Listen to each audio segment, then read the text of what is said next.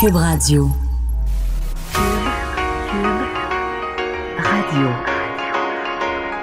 Cube, Cube, Radio. Le retour de Mario Dumont. Deux heures d'info. De 15 à 17. Il provoque et remet en question. Il démystifie le vrai du faux. Mario Dumont et Vincent Dessureau. Le retour de Mario Dumont. Bonjour tout le monde, bon mardi, bienvenue à l'émission. Bonjour Vincent. Salut Mario.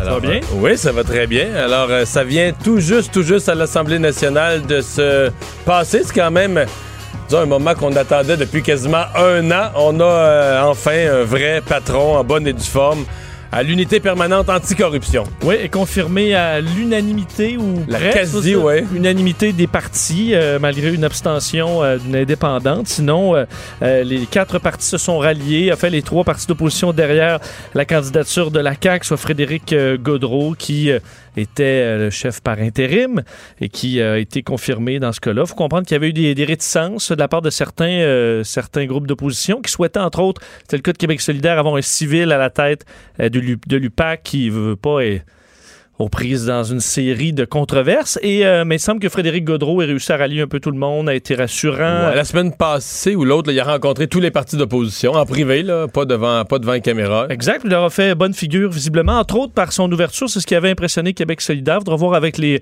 euh, les, les autres partis, mais euh, le fait qu'il était ouvert à, la, à des candidatures euh, civiles aussi pour, pour l'UPAC, alors pas complètement fermé.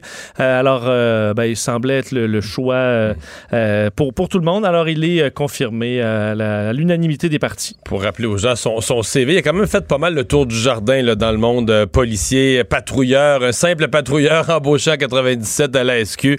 Ensuite, il a été dans le renseignement criminel, la cybercriminalité, devenu capitaine, euh, service des enquêtes sur la criminalité contre l'État. Il s'est ramassé à l'autorité des marchés financiers, donc un autre volet où il est allé chercher dans le monde euh, financier.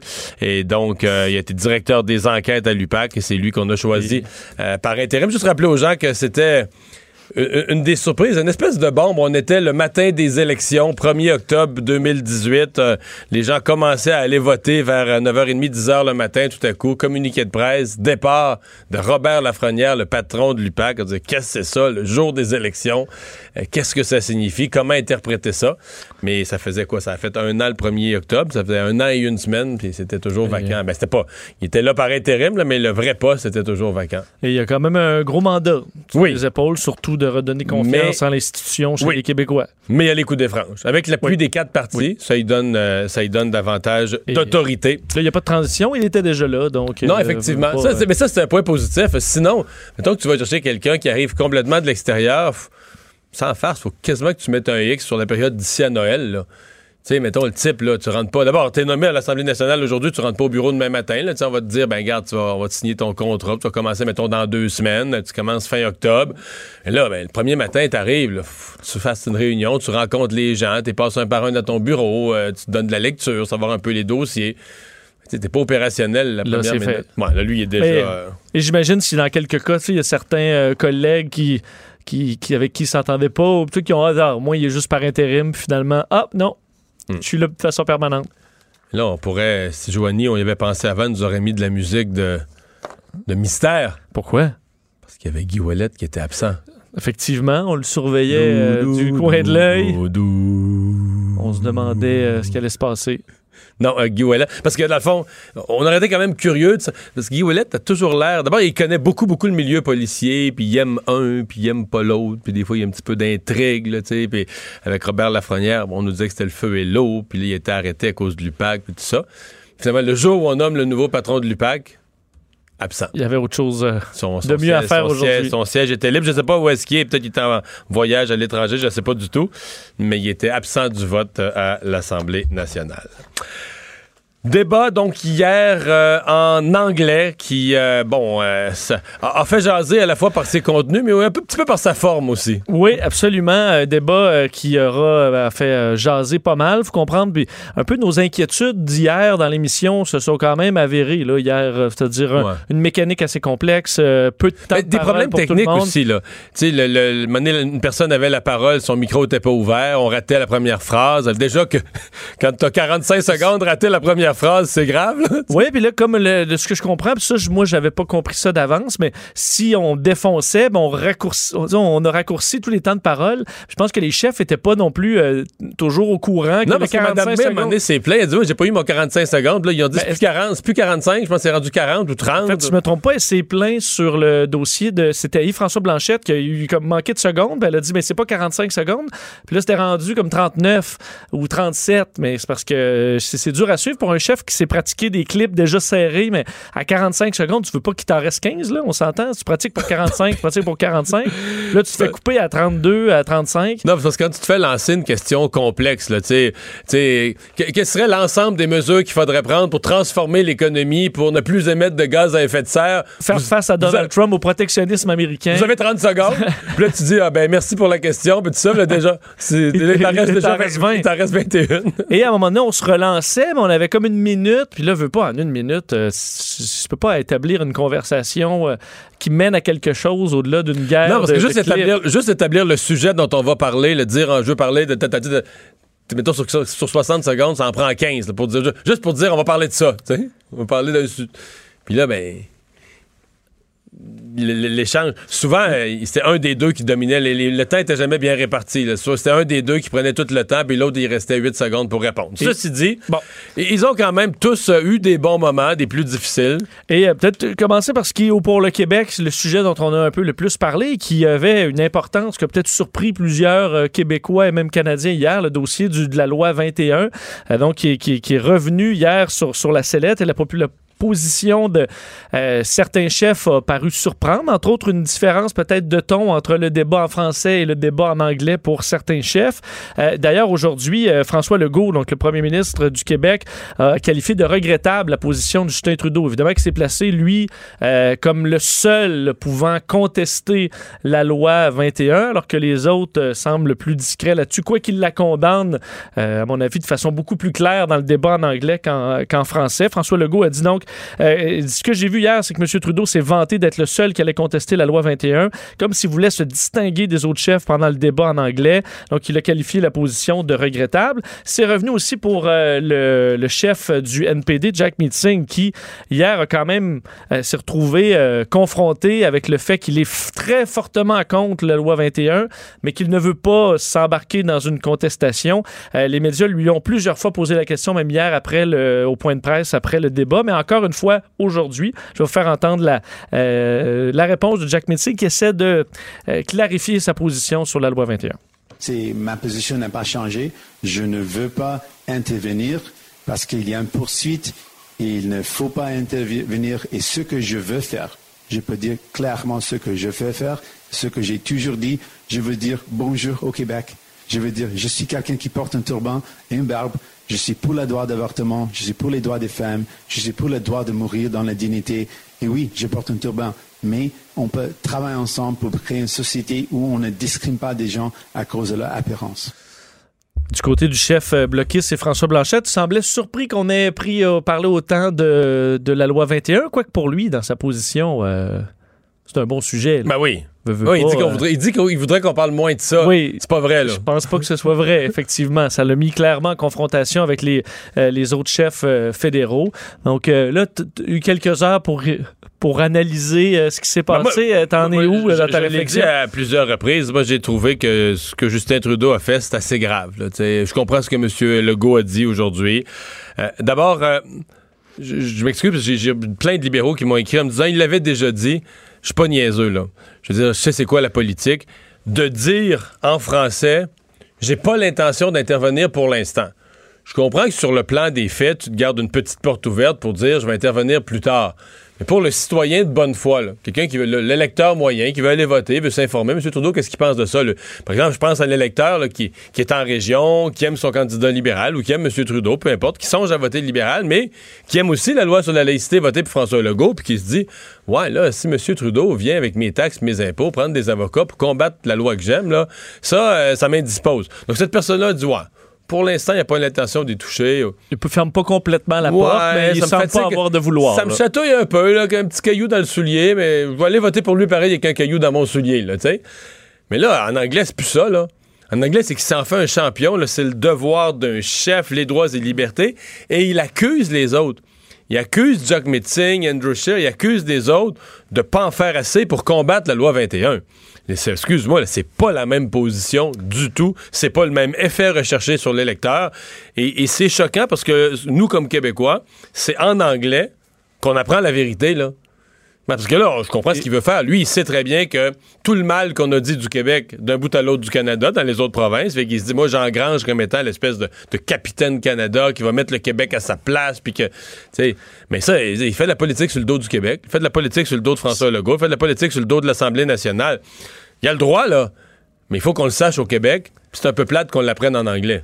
Oui. Sur le ton, par contre, si tu regardes, les autres ont moins changé de position, mais Jack Meeting, sur Il le ton, euh, aussi. ça- Mais il a changé de position aussi, pas dans le débat, mais à, à la dernière minute quasiment là, de- de- du point de presse après, il a fini par dire que si ça se rendait à Cour suprême, mais le si est un peu nono parce que ça se rend toujours à Cour suprême. Regarde Ce les- genre de questions-là, Ben oui. Les jugements sur la loi 101, tout, ça se rend toujours à Cour suprême. Là. Je veux dire, si le Québec perd, il va aller en appel. Si les, les demandeurs perdent, ils vont aller en appel. Ça va se rendre à la Cour suprême. Que là, un chef a presque pas le choix. Avec qui c'est comme. ben, oh, Soudainement, ouvert une porte. Entre-ouvert, juste une petite fente dans la porte. Là. Pour, que, euh, il a été, à la fois, moi, j'ose dire, il a été un peu entraîné par Justin Trudeau. là. Justin Trudeau il a tellement mis de pression en disant Vous, là, vous défendrez pas les valeurs qu'il s'est senti aspirer. Le seul qui a dit la même chose en français et en anglais, mot à mot, c'est Scheer. Qui lui a dit Moi, je m'en mêlerai pas. Puis il a redit la même chose en français et en anglais. Puis évidemment, Yves-François Blanchet, mais lui, disons, disons, il y a le beau jeu Donc, dans c'est celle-là. différent. Et la, la question, est-ce que ça t'a embarrassé? On a beaucoup par- parlé et analysé cette question-là de la représentante du Huffington Post qui Madame- parlait clairement Madame dans la question, euh, Madame Raj, de, de, De discriminatoire. de de- loi discriminatoire. Donc, comme si c'était journalistiquement maintenant un fait que c'est une loi qui est discriminatoire. Euh, D'ailleurs, Ah, on peut ouais. peut-être écouter cette, cette question d'hier. Mr. Singh, I want to ask you about Bill 21. Your campaign is about courage, but you have not shown the courage to fight Quebec's discriminatory law. It bars individuals who, like yourself, wear religious symbols from some provincial employment. If you were Prime Minister, would you stand back and allow another province to discriminate against its citizens? Et, et- et le mot discriminatoire, en partant, n'est pas factuel. là. Cette loi, tu peux être en désaccord avec la loi. Tu peux dire, moi, je, je veux maintenir le droit des gens de porter un signe religieux en autorité. C'est une position valable. À l'Assemblée nationale, il y a deux partis qui ont voté ça. là. Ils ont le droit, là. Mais, discriminatoire, là, le mot le dit, il faut discriminer. Donc, ça veut dire que tu dirais, ben là, regarde, là, les gens, une exception, par exemple, la religion catholique. Puis tu as le col romain, ça c'est permis. Parce que nous autres, ici au Québec, la majorité est catholique. Ça, ça serait discriminatoire. Parce que là, tu discrimines les musulmans, tu discrimines les juifs. À partir du moment où tu y vas avec un critère co- complet, là, un critère di- c'est ça, de dire, nous, là, c'est c'est le symbole religieux, quelle que soit la religion, existante ou à venir, futur secte qui va être créée après-demain, c'est pas discriminatoire, c'est universel. C'est, tu veux travailler dans certaines positions d'autorité, puis encore là, c'est pas un contrôle sur ta vie privée. Tu vas faire dans ta vie privée, tu vas faire tout ce que tu veux. C'est juste que dans l'exercice de ton travail, il y a une règle vestimentaire. C'est aucunement. Donc, l'usage du mot discriminatoire, non seulement elle n'avait pas le droit de faire ça parce que ce serait une prise de position, mais je suis obligé de dire, c'est pas une prise de position, c'est une fausseté. Et elle prend position dans le début de la question en disant Vous avez manqué de courage d'affronter cette. Donc, je veux dire, même dans la question qui se posait dans ma tête, Elle à question. Jack Metzing, vous avez manqué, Manqué de courage de de ne pas affronter quelque chose d'aussi discriminatoire. Ouais, moi, je trouve c'est quasiment ça qui m'a fait le plus euh, Ouais. euh, dresser le, le- le poil. Dans ma tête, journaliste, là, t'as, t'as ton, son point de vue là, sur la question qui, pas du tout un point qui est factuel ou accepté par tout le monde. Et euh, elle lui met ça, donc confronte ça. Vous n'avez pas eu le courage d'affronter cette loi discriminatoire. C'était, c'était étrange. Pour le reste, si tu me demandes les performances, moi j'ai trouvé. Il ben, faut mettre ça de côté. Là. Euh, mettons qu'on met de côté cette question-là, je regarde l'ensemble. Que cette question-là, j'étais dans un état d'esprit à part parce que comme Québécois, j'ai trouvé le moment choquant. J'avais l'impression que tout le monde. C'est donné une swing. Tout le monde salopait sur le Québec là, avec, euh, avec bonheur. Là. À part François Blanchet qui était là-dedans, puis Andrew Scheer qui est resté un peu en dehors, qui s'est contenté, du service minimum. De dire, moi, je ne m'en mêlerai pas. Il a répété en, il en anglais ce qu'il a dit en français, mais il n'a pas pris une défense énergique du Québec. Il est resté, resté en retrait, on va dire. Mais il a répété au moins sa position. Mais dans les, tous les autres, c'était un gros party anti-Québec. Mais si je parle de l'ensemble du- du reste du débat, j'ai trouvé que Jack Metzing a été plutôt efficace. Mais en fait, j'ai trouvé que de gauche et de droite, Jack Metzing et Andrew Scheer ont, ont brassé Justin Trudeau, ce qui n'était pas arrivé au premier débat où il esquivait les questions. T'avais l'impression que c'était même pas lui le premier ministre qui avait un bilan à défendre. Mais son intro, euh, je je t'ai texté à ce moment-là, là, puis on a peut-être pas le- Andrew Scheer qui commence en, au lieu de parler de, ses affaires, commence en traitant euh, Trudeau de De fraude. tous les noms de tous les- Euh, faut que je comprends qu'il voulait donner un peu le, le- le tempo, mais Tu sais, il a dit You're a fraud. oui. Vous êtes une fraude. Vous êtes un visage de deux faces, je sais pas quoi. You're a fraud. Il y a des gens sur les réseaux sociaux qui m'ont écrit et qui me disent Moi, j'ai trouvé ça écœurant qu'ils traitent de frog. Oh, ça- Pour vrai, qui avait compris Frog? Ouais, non. Qui ont compris fraud comme frog. Ouais, non, c'est pas ça. Une Je pense, fraude. je pense que s'il avait qualifié Justin Trudeau de frog, là, ça aurait fait plus les nouvelles. Ça aurait été ça Oui. la nouvelle du débat. Oui. Et rien d'autre. You're a phony and a fraud. Non. C'est ça. Donc, vous êtes. euh, Mais ça, est-ce que c'est bien vu généralement d'y aller? de dire, moi, je, je parle même pas de mon parti maintenant, je fais juste taper sur. euh, sur l'autre. Je le sais pas. Je te dirais qu'en général, non. C'était un, un geste risqué.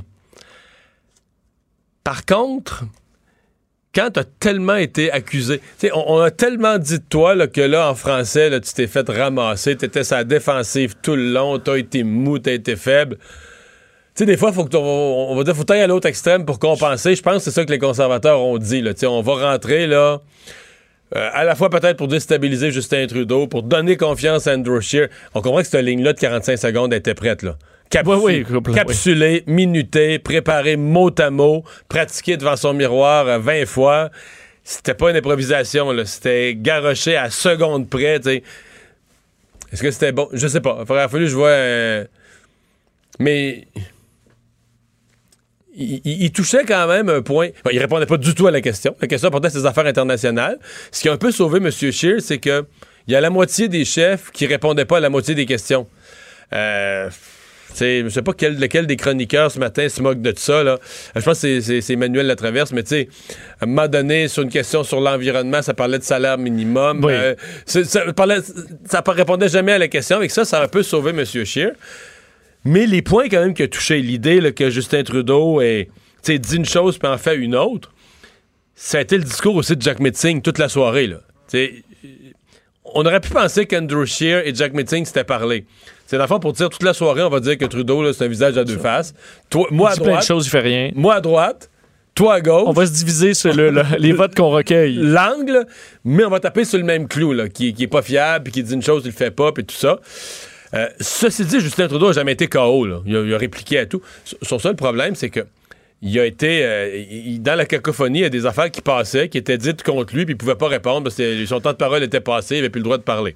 Par contre, M. Trudeau a été vraiment aidé là, par les deux pas rapport du débat, sans être méchant. Elisabeth May puis euh, Maxime, Maxime Bernier. Bernier. Je trouve que les autres finissaient par y faire des passes à la palette, là, en pensant l'attaquer, mais tu l'attaques avec des angles euh, plus ou moins pertinents. Pour ou lesquels c'est facile pour Justin Trudeau d'aller Ben écoute, répondre. pour, te puis- dire, pour te dire jusqu'où c'est allé, il a applaudi Elisabeth May. Là. Oui. Et tu n'as peur, oui, hein? puis Elisabeth May qui disait, Ah, vous savez, ça, on va choisir entre un majoritaire ou minoritaire de Trudeau. Fait que là, elle lui donnait la victoire même Ouais, ouais, déjà. c'est ça. là. Il Mais- applaudissait. Mais euh, c'est- c'est- sais-tu ce que j'ai conclu sur Elisabeth May? Que le Parti vert, là, après le débat, après les deux heures de débat, c'est la commission jeunesse du NPD. tu trouves pas? Ils sont d'accord avec tout. Ouais. Assurance dentaire, assurance santé, assurance... Ils sont d'accord avec tout, le changement climatique. Ils sont juste un peu plus pressés. C'est ça. euh, Non, mais c'est exactement ça. Un peu plus loin, un peu plus pressé. Hein, mais tu sais, une commission jeunesse dans un parti, c'est quoi, là? C'est d'accord avec l'orientation générale. Oui. Mais, ça plus- rue un peu d'un. Ben oui, ça va aller un peu plus loin, un peu plus vite. Tu trouves pas? Ben, c'est pas faux. Parce que moi, Parce que ça avait l'air inutile, effectivement. Euh, L'NPD et euh, Parti des- qui s'obstinent, là. Ben, la même ouais, vous êtes d'accord. Écoute, ils sont d'accord sur. C'est 1,5 degré ou 2 degrés ou sur le, la, tu sais, pour le- le- l'augmentation de la température mondiale. C'est des chiffres qui passent pour le monde, là. ça veut pas dire grand-chose. Mais sur les grandes orientations, il n'y a pas de différence. D'ailleurs, quand ils débattaient entre eux, là, ils se relançaient en dire oui, oui, oui, mais moi aussi, puis tu sais, on est d'accord. là. Euh, Maxime Bernier, est-ce qu'il a manqué le bateau? Euh, c'est un peu son moment, seul et unique Ben, de la campagne. Il, a- il a était passé- pertinent? il a certainement passé euh, son message sur l'immigration très, très fort. D'ailleurs, à, à cause du tirage au sort, où, euh, tu sais, dans le premier bloc, Ah oui, on le voyait beaucoup. ben oui, c'est parce que chacun leur tour, les chefs se retrouvaient au centre du débat. Puis lui a été tiré le premier, là, pour être dans le premier débat. Même moi, chez nous, ma, ma fille la plus vieille, mais qui connaissait pas trop la structure du débat, m'a dit Mais, père, qu'est-ce qui se passe, là? Pourquoi c'est toujours lui? Pourquoi tout tourne autour de Maxime Bernier Pourquoi toute la politique canadienne semble. C'est- Alors que, jusqu'à, me semble que jusqu'à tout à l'heure, jusqu'à il y a 20 minutes, là, il- le gars, euh, Il y avait- il y avait 2 il y avait 2 du vote, euh, pas rapport dans la campagne, on s'intéresse pas vraiment à lui. Puis là, tout à coup, toute la politique. Puis là, j'ai expliqué, là, c'est parce que c'était pas un hasard. là, il est dans le débat comme les autres. là, le tirage au sort, le premier sujet, c'est lui. Puis là, il était comme, ben là, pas rapport. Là, ce qui se compare comme temps, là, parler de tout le monde. Tout Mais le euh, l'anglais, pas, je pense, je pense que François Blanchette avait meilleur anglais quasiment. J'ai pas trouvé Ouais, hein? très habile euh, pour quelqu'un qui a travaillé au fédéral euh, longtemps. Non, mais il a, Même pas été très bon, là. Il n'y a pas eu, on va dire, de, de formule intéressante. Si on compare avec euh, Justin Trudeau, Andrew Scheer et Jack Metzing, qui avaient vraiment, sais, des formules toutes faites, euh, tu sais, qui marquent l'imaginaire. Celle de Jack Metzing sur les changements climatiques était euh, Mr. euh, Mr. Deny. Mr. Delay, Mr. Deny, le Monsieur Délai puis Monsieur Négation. En, anglais, que ça faisait de- Delay, Deny. C'est- c'est- s'était préparé, ça, qu'il allait la lâcher à un moment ou à un autre, là. Mais euh, j'ai l'impression que Maxime Bernier avait pas vraiment beaucoup de ça, là, tu sais. Il répétait ses affaires. Mais pas, il y a peut-être pas, il y a pas une équipe qui le prépare comme les autres chefs. Non, mais Peut-être en moins théorie, travaillé. Oui. Mais tu sais, Et- au début, il était, malgré qu'il y avait beaucoup de temps réservé à lui, il en prenait encore plus que ce qui lui était naturellement assigné. Il parlait beaucoup en même temps que les autres. Euh, était... Et Yves-François Blanchette, euh, je sais pas ce qu'il quand même sentir euh, Oui, gagnant. mais Il a remarqué quand même dans les débats de 4 minutes, euh, il était quand même plus ben, effacé. il y, en mais- a un- il y en a un, il n'a pas participé. Oui, du ben, tout. oui, il n'a pas été là du tout. Non, il a le pas- premier 4 minutes, je Ouais, pense. je pense qu'il n'est pas embarqué. Mais, est-ce que c'est quand même un signe de dire, je ne vais pas, excuse-moi l'expression, mais pousser ma loque, manquer de respect, veut pas, dans certains sujets, le, un peu off. rapport. là. Alors, tu sais, de dire, je vais respecter quand même le fait que ce Ouais, débat ouais. en anglais, euh, essayer de pas me mettre mon grain de sel dans tout, là. Se montrer un peu plus effacé. Non, moi, je trouve que c'est un bon jugement. Il y, a, il y a quelques sujets où c'était plus difficile. Il a été attaqué plus durement. Entre autres, là, sur, sur une attaque à Justin Trudeau, là, il y a eu la, il y a eu le boomerang dans le front euh, quand il a dit euh, qu'est-ce qu'un Québécois peut pas faire qu'un autre Canadien. Je sais pas ce qu'il a voulu dire. J'ai même pas compris exactement en quoi il vous pensait faire un piège. Justin Trudeau dit ben là, les- un Québécois peut tout faire ce qu'un Canadien peut faire parce que C'est un Canadien. c'est un Canadien puis ça va le rester là. Ça, mais donc là, il, a, ouvert grande la porte à ça. Et est-ce que ça lui donne quand même des munitions pour le débat en français? Je pense qu'il va certainement loi 21. noter tous les, les, les, les changements de ton. euh, Ben moi, je dois Et avoir- Moi, moi je- si je suis. euh, je pensais à ça, toi, si je suis euh, Yves-François Blanchet, je serais. Je serais assez vicieux que je dirais.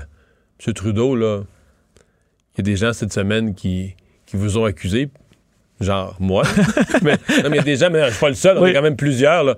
Des gens cette semaine qui vous ont accusé de pas dire la même chose en français pas en anglais, puis moi, là, j'ai confiance en vous, je pense pas que vous êtes un homme comme ça. Fait que je vous donne l'occasion, je vous cède la parole, je vous donne mon temps, là, parce que je suis confiant que vous allez dire aux Québécois aujourd'hui sur la loi 21 la même chose que vous avez dit en anglais. je vous cède mon temps de parole. Oui, mais il va partir la cassette. Ben, penses? c'est un peu tough, là. S'il redit mot à mot ce qu'il a dit avec le même ton, puis dès qu'il dit pas exactement la même chose, ben là, François Blanchette peut dire, là, je suis déçu de vous. Moi, j'avais mis toute ma ouais. confiance que vous allez dire la même chose. très-. Je suis déçu de vous. Et euh, penses-tu qu'ils vont travailler un peu la formule? Il est trop tard. Le système de chrono. euh, Mais ça, c'est le chrono, t'as pas le choix. Faut qu'il y ait du chrono. Mais, parce que là, les chronos peuvent pas être des petites secondes, là. 20 secondes, 30 Comme secondes, 15 40 secondes. mini-chronos là, de 40 secondes. C'est Parce que le chrono est toujours, tu surveilles juste le chrono, là.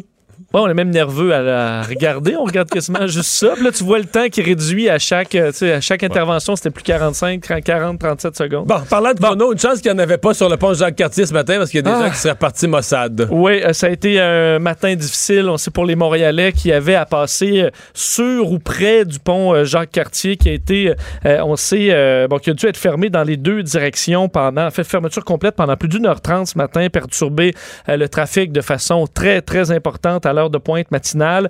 Euh, C'est trois militants de- d'Extinction Rébellion, donc Ouais. un groupe dont on parle C'est la montée de l'extrême. C'est la montée de l'extrême gauche et moi c'est ce qui me fait peur.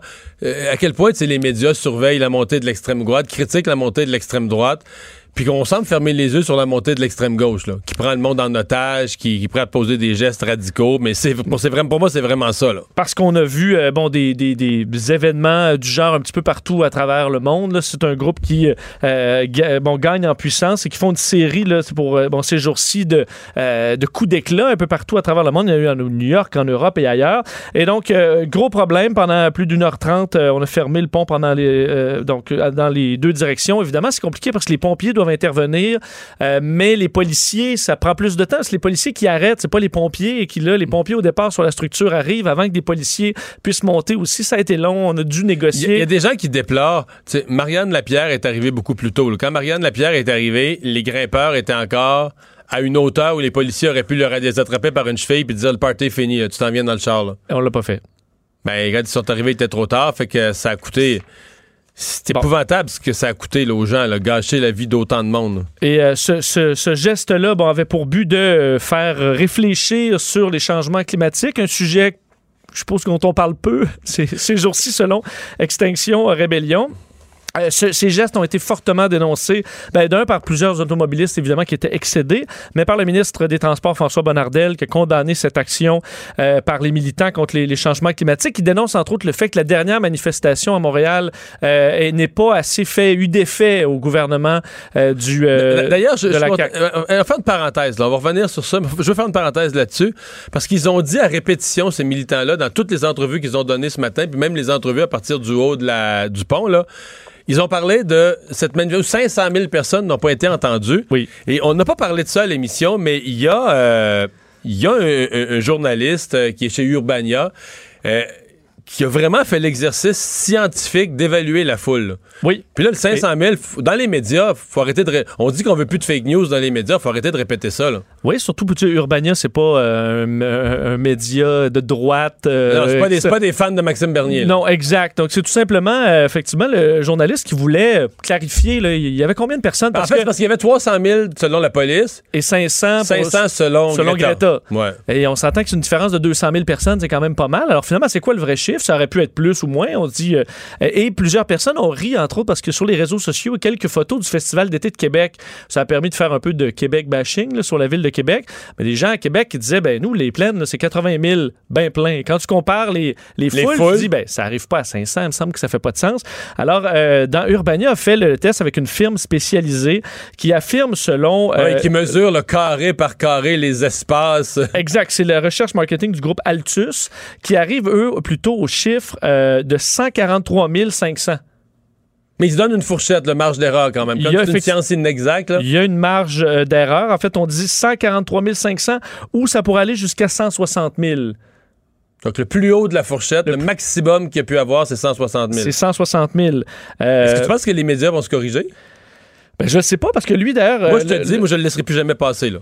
Dans les entrevues, le Jamais. 500 000, parce Jamais, que là, c'est, dans l'esprit populaire, c'est 500 000. C'est C'est, 160 000. le chiffre qui a collé. Moi, je suis prêt- je suis prêt à prendre le 100. Je vais être prudent parce que comme je veux pas être accusé d'être de mauvaise foi, je vais prendre le haut de la fourchette. Mais est-ce que tu es climato-sceptique? Non. Mais au pourquoi tu dis pas 500 000? faut écouter la science. Oui, mais. Non, mais ces gens-là nous disent. C'est pour la bonne cause. Les spécialistes du climat nous disent qu'il faut écouter la science. Oui, mais quand c'est pour la bonne cause. Faut dire 500. Ben oui, parce que d'ailleurs, c'est ce comment se défend Jean-François Grenier, le directeur de Groupe Altus, qui a calculé.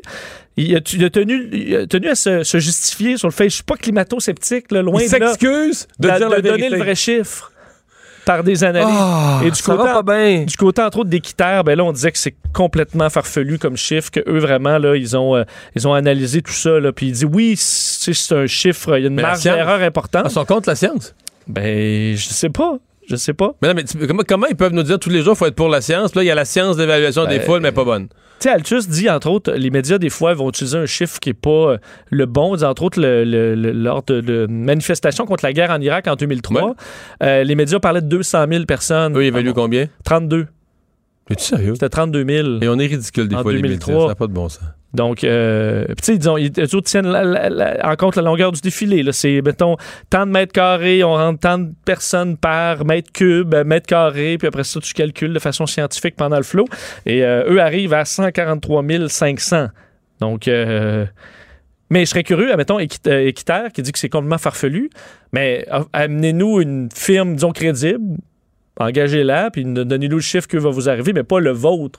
Vous n'êtes pas des experts en calcul de foule.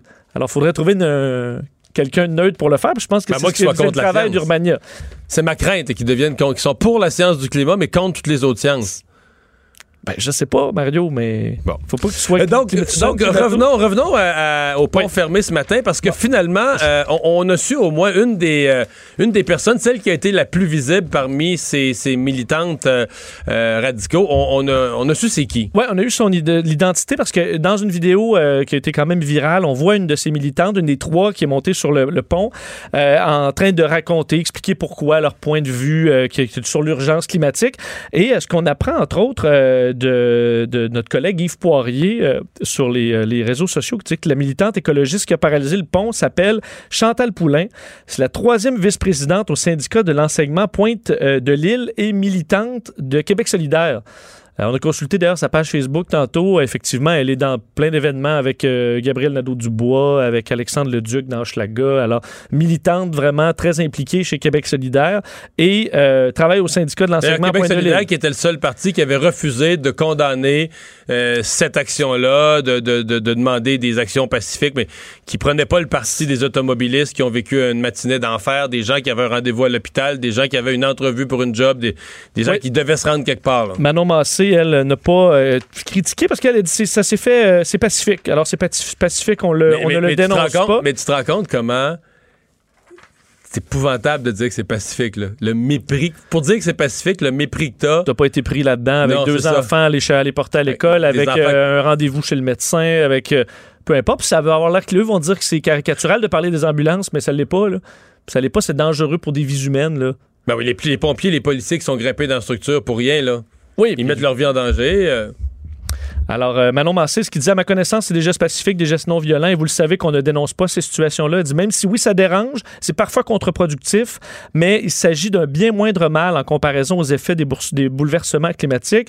Elle dit par exemple, là, tu sais, parce qu'on parle de- du trafic, mais elle dit, mettons, l'autoroute 132, là, pour se rendre en Gaspésie, là, ben, il va avoir plus d'impact en raison de l'érosion des berges. on va attendre, on verra. Là.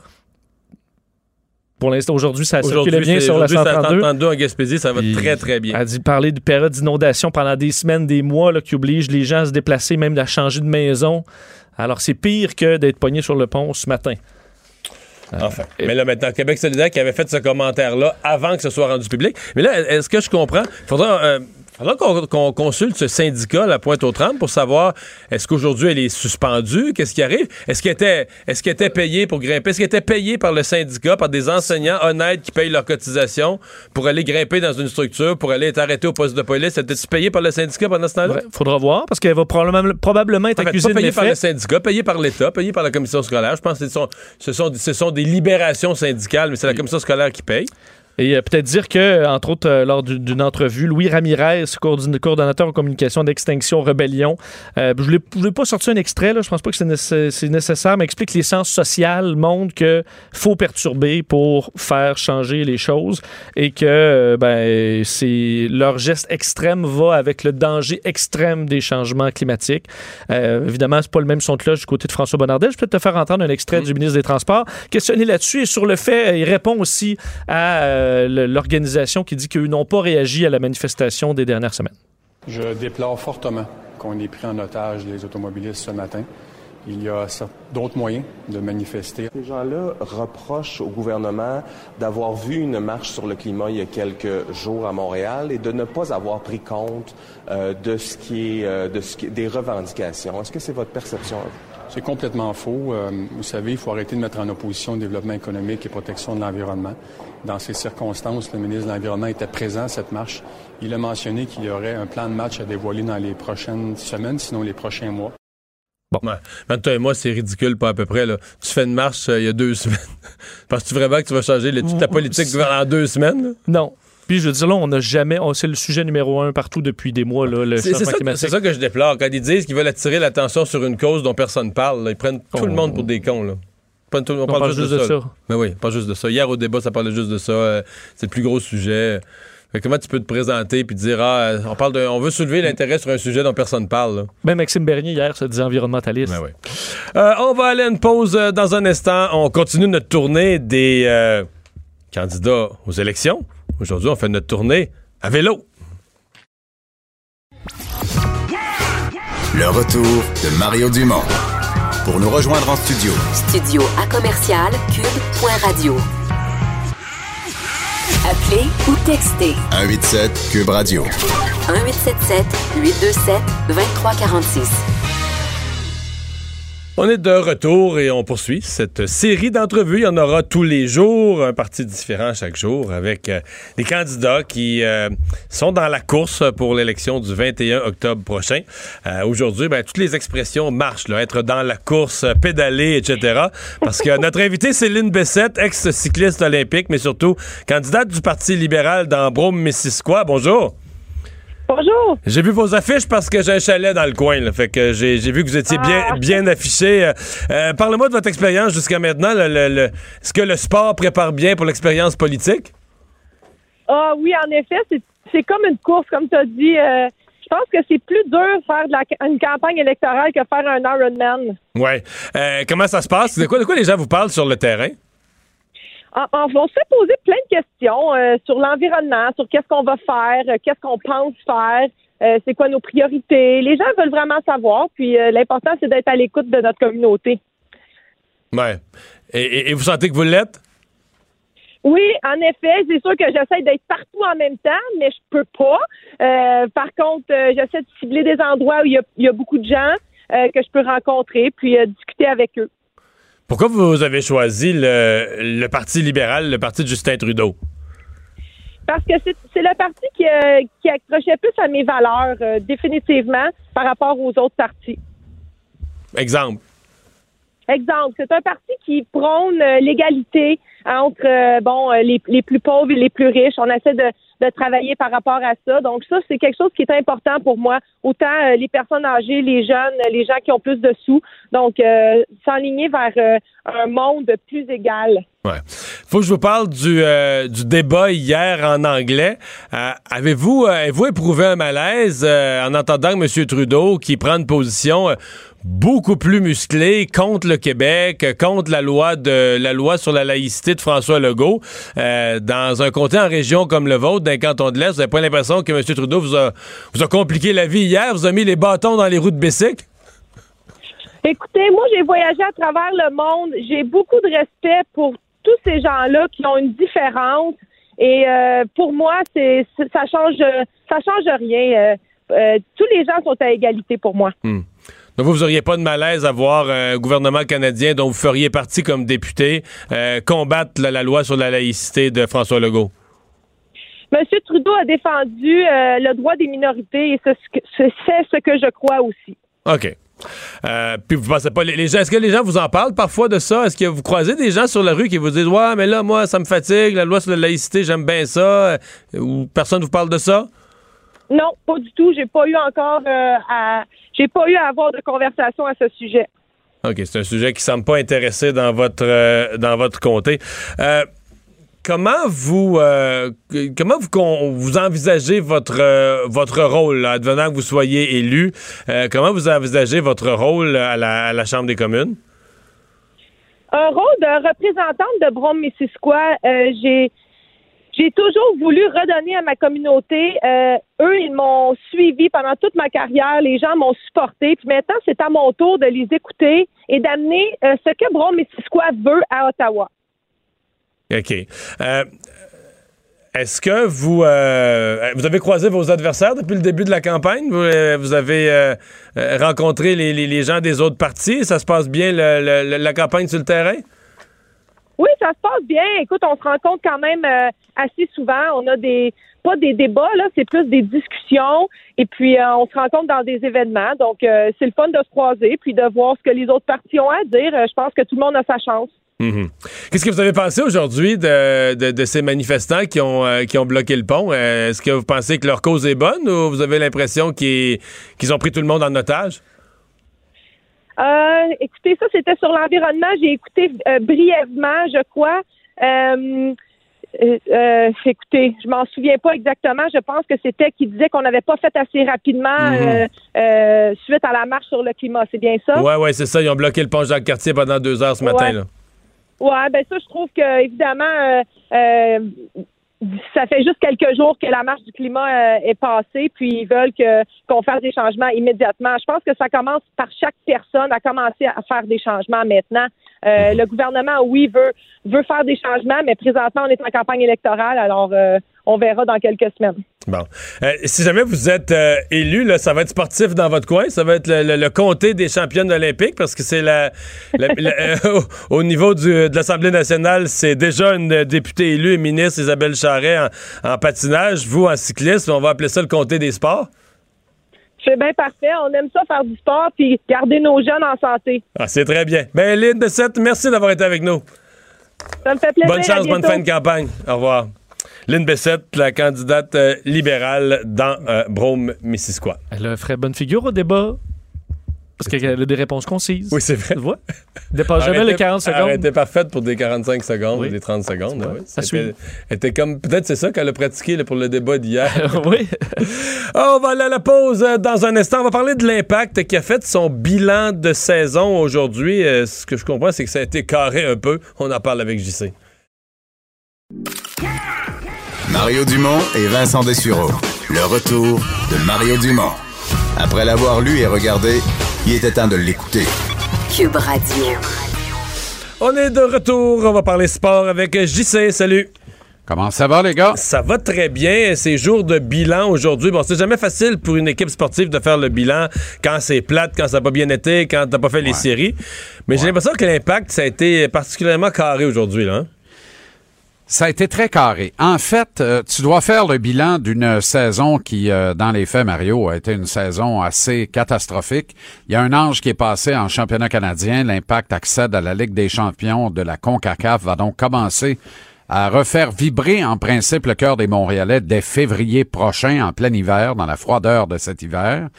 Mais une fois qu'on a dit ça, l'ange est passé puis a sacré son camp de suite et on est revenu dans nos pénates, soit le championnat MLS pour lequel on ne s'est pas qualifié pour le gros tournoi, le vrai tournoi, celui des séries éliminatoires, alors que cette année, j'aime à le répéter, sept équipes par conférence accédaient aux séries plutôt que six traditionnellement. Alors on avait une chance de plus d'entrer en série. Alors que cette année également, au tiers du championnat MLS après 12 matchs, l'impact s'accrochait au premier rang de l'association de l'Est, alors que le club avait disputé huit de ses neuf premiers matchs de ce championnat à l'étranger. Or, depuis le 8 mai, l'impact n'a pas gagné sur les terrains adverses, aucune victoire et huit défaites, pas même un petit point obtenu via un verdict nul. C'est vous dire, les gars, Ah oui, à quel depuis le point- 8 mai, depuis le 8 mai, oui. ils n'ont pas gagné sur un terrain. pas tra- un sur- seul match sur les terrains adverses. J'avais pas réalisé Euh, ça que c'est à ce point-là. là. Et pire, Ouais. t'as trois points pour une victoire en MLS. Le FC Cincinnati, dernier né de l'expansion de la Ligue, a peiné à marquer un seul but par match tout au long de la saison. Il a peiné à remporter des matchs tout au long de la saison. Sur six points de classement gratis contre le FC Cincinnati, soit un match chez eux, un match chez nous, l'impact n'en a amassé aucun.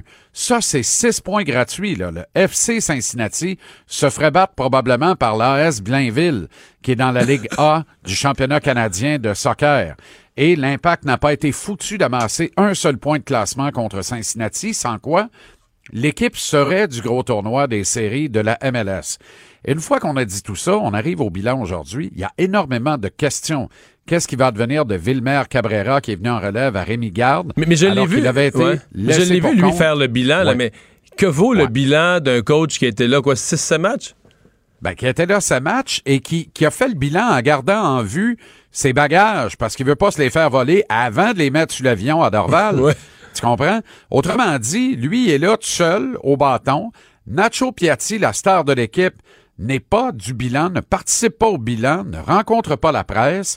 L'actionnaire de contrôle, le propriétaire Joey Saputo n'est pas là. Le président Kevin Gilmore n'est pas là. Et le directeur sportif nouvellement nommé, le Belge Olivier Renard, n'est pas là non plus. Autrement dit, il n'y a pas un mot du chat dans la place, à part des joueurs qui, pour la plupart, ne connaissent pas leur statut en vue de la prochaine saison. Puis un, puis un entraîneur qui a, été, qui a été là sept matchs. Comment, lui peut faire le bilan d'une année au complet? C'est pas, il peut pas certainement pas le faire parce que il est parti, n'en parlons plus, en plus. Alors moi, j'ai jamais vu une affaire comme ça. Ça, là, c'est une mascarade épouvantable ce matin. Puis pour ajouter l'insulte à l'injour, ou pour ajouter à, ce, à, à- à cet épisode de saltimbanque, parce que c'en est un, le bilan est à peine terminé, le bilan qui n'en était pas un est à peine terminé, que le directeur des communications de l'équipe, Pat Vallée, un honnête homme et une bonne personne, laisse couler l'information à l'effet que l'équipe exerce l'option sur les services de la star et joueur désigné Nacho Piatti en vue de la prochaine saison. Mais comment ça se fait que personne n'est venu le dire à ce bilan? Ça aurait réglé toute la patente. Mais ils l'ont dit deux heures dit, plus là, tard. Le statut de tout le monde, on s'en fout. Moi, je n'ai qu'une seule nouvelle. Il n'y a rien à dire dans ce bilan-là. Ça a été une saison de M, et puis on s'essuie, puis on recommence. Et on recommence de la meilleure des manières. Je vous annonce ce matin, soit Renard, soit Gilmore, ou mieux les deux, que nous retenons les services de Nacho Piatti, nous exerçons l'option qui était prévue à son contrat. Maintenant, l'Impact a le droit d'exercer l'option. Piatti a le droit de prendre sa retraite aussi puis de retourner en Argentine chez lui. Mais Piatti a dit la semaine dernière, moi je veux jouer à Montréal, la balle est dans le camp, le ballon est au pied de la direction de l'Impact. Alors imagine si la direction, la direction de l'Impact ne se couvre pas de ridicule si Nacho revient pas après avoir dit qu'elle voulait exercer l'option. On, nous a dit que c'était notre décision. Eh bien, nous, on l'a pris à décision. On veut retenir ses services. Et pour X, Y, Z raison, il préfère rester en Argentine. C'est Piatti qui aurait porté tout le blâme à ce moment-là. Et la direction n'aurait pas été entachée par ce dossier-là. Au lieu de ça, ben là, l'info coule alors que les journalistes s'en vont lentement mais sûrement. Euh, bredouille. Et en se regardant tous en disant, ben, il vient de rien se passer. Et là, subitement, on apprend que l'option est exercée sur Nacho Piatti. Je m'excuse, là.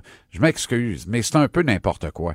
Et on le voit, là, dans l'ADN du sportif montréalais, Mario, là, les Alouettes sont nettement mieux ancrées que l'impact. La preuve, fait six ans que les Alouettes euh, jouent de comédie d'erreur en comédie d'erreur.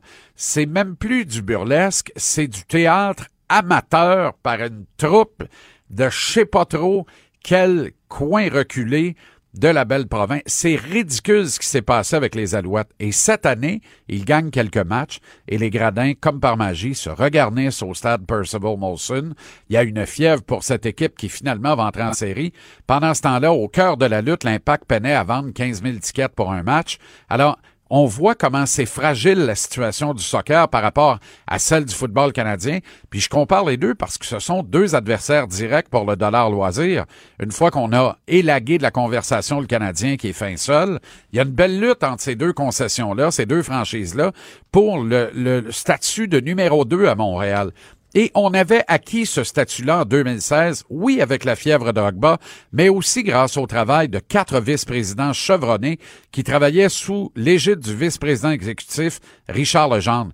Que reste-t-il de ces cinq personnes qui tenaient à bout de bras cette entreprise, cette franchise MLS et qui étaient en train de l'installer vraiment parmi les bonnes franchises du circuit et parmi les sports sérieux à Montréal, au Québec? Il ne reste rien. Les cinq sont partis. Et depuis ce temps-là, on ne les a pas vraiment remplacés. Et Kevin Gilmore patauge un peu tout seul dans tout ça, avec une cour à miracle à, à trouver pour tenter d'en dénicher quelques-uns pour relancer cette équipe. Vraiment, il y a beaucoup de travail à faire. Je sais, merci beaucoup. Chez Weber en congé aujourd'hui. Oui, oui, oui. Ça a l'air que c'est juste mais- normal. Ça a l'air non, que c'est juste normal. Ben oui, c'est tout à fait normal. À, l'âge, à son âge vénérable, avec son jeu de pied, son pivot et son tir frappé dangereux pour tout le monde, sauf le goaler adverse, faut lui donner congé. Dangereux pour la bande, souvent. Brise, il doit faire des pocs dans la bande, non? Ah non, écoute, moi, je, ben, effectivement, effectivement. Hey, ça coûte cher de nettoyeur à vite. Merci, Ça tâche, ces petites rondelles-là. Oui, je sais À demain, les gars. Salut.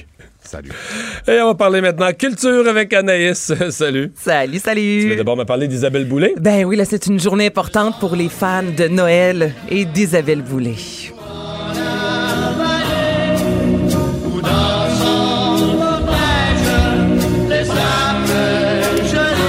Pas vite de même. Non, mais là, tu, tu peux pas me faire ça. Le, tu peux pas me faire ça le 8 octobre sans me prévenir. Là. Ben non, mais là, je sais, là, C'est pas, c'est pas du Noël. Tu me parles pas de Noël. Mais là, je vous parle de Noël parce que Isabelle Boulay a annoncé qu'elle travaillait sur un album de Noël. Premier album quand même en carrière. Ça fait 20 ans qu'elle veut faire un album de Noël, mais elle disait ne pas vouloir euh, faire des reprises avec deux, trois grelots, là, puis faire quelque chose de boba. Donc, elle voulait s'assurer que ce soit un album euh, solide et elle va reprendre. chansons?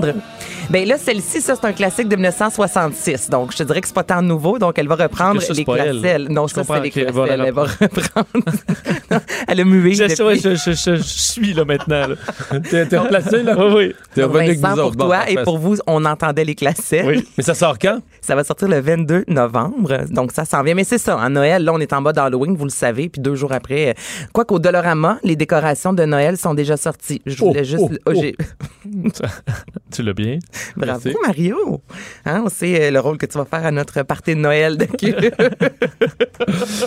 Donc, elle va reprendre plusieurs chansons comme ce qu'on vient d'entendre, Le Sentier de Neige, I'll Be Home for Christmas quand même avec euh, Rufus Wainwright et il y aura également des euh, nouvelles compositions. C'est Marc Pérus qui va réaliser cet Oh! album-là. Oui, c'est lui qui a réalisé son... C'est ton ami? Oui. Ah! Très bon, mais il, Ben, il- il est réalisateur hors pair. Mais c'est sûr que ça va être.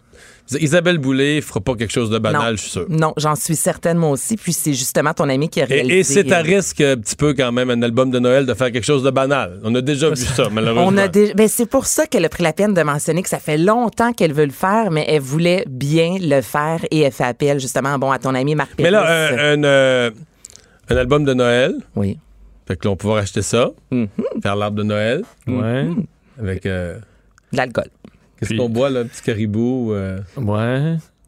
Du vin être parfait, rouge? ça. Ça va être parfait. rouge avec des épices. Vin Oh, rouge chaud avec des épices. Mais est-ce que les gens boivent dégueulasse. vraiment ça? Ah non, c'est Tu sais, dégueulasse. tu vas au carnaval, là, là, on te donne du, du caribou, mais honnêtement, est-ce que les gens aiment ça ou ça fait juste partie? Non, du caribou, c'est pour se saouler, là? Ouais, non, c'est pas pour faire l'arbre de Noël. C'est un peu comme de la grappa. Tu bois ça juste pour te cogner. Ben non, euh, voyons. La grappa, c'est pour déguster. Ben non, de la Tu grappa. connais rien. ouais. C'est juste pour le faire lever le party, une grappa. Mais là, ça t'arrache Voyons, la... voyons, ça t'arrache voyons, la... n'achètes pas des bonnes grappas, t'achètes de la cheap. Là, arrête, là. Bon, oui. 2 euh, novembre. Benjamin Gratton, devenu Ah! Dans cette euh, série Autiste bientôt majeur, le Oui. fils de Mathieu Gratton. Absolument. Là, il y a eu une apparition surprise. Ah, euh, c'est tellement beau. Et là, tu parles de la, de la série Autisme bientôt majeure. La semaine dernière, je suis en tournage chez Cheval, qui est le, le- le nouveau café, en fait, de Patricia Paquin et euh, Mathieu ben, Graton, qui est le papa aussi de Benjamin. Puis elle me disait euh, que les gens connaissent tellement bien Benjamin que lorsqu'il va travailler, c'est à peine finalement ses travail parce que tout le monde dans le café, hey Benjamin, Benjamin, et lui aime cette attention-là. Donc, il parle avec tout le monde. Puis elle dit des fois, il faut lui dire, là, Benjamin, il, il faut que tu travailles un peu. là. café, là. c'est ça, faut que tu en fasses du café. Est-ce que vous avez vu la vidéo passer?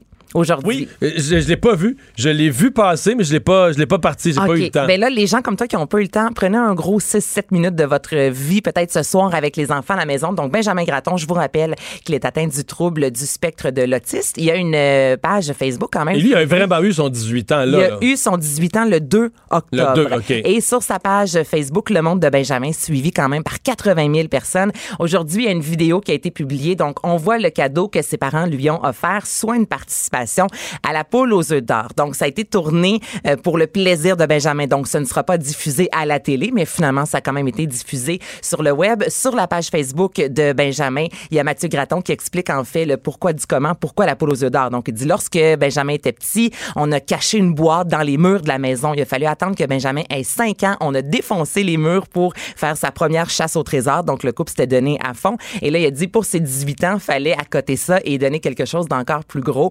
Je vais vous faire entendre un extrait tout d'abord. C'est Benjamin qui joue contre sa maman, Patricia Paquin. Porte numéro 1. Est-ce qu'il y a un œuf? Oui! Un deuxième.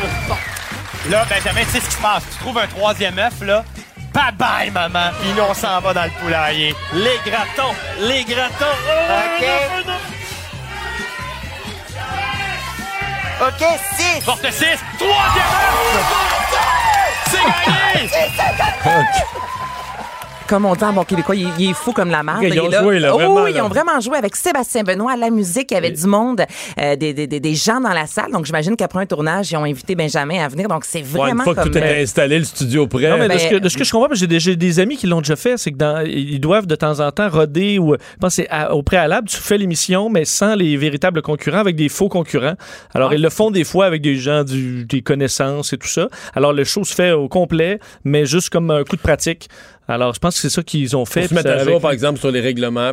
non, mais il y a une raison que j'ignore, mais il y a des pratiques comme ça qui se font avec le même public qui va jouer avant ou après, mais qui, euh, qui, euh, qui n'ira pas en ondes. Ah, ah, ben c'est peut-être là, à ce moment-là qu'ils ont fait je- le tournage avec ce que je lui. comprends. Et les gars, c'est quoi la question, la, la phrase mythique lorsqu'on parle de la poule aux Ben, œufs c'est l'œuf ou la poule. L'œuf Ou l'enveloppe. L'œuf ou la poule.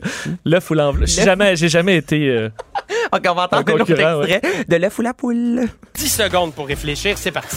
On réfléchit. OK. Je choisis le... T'es sûr?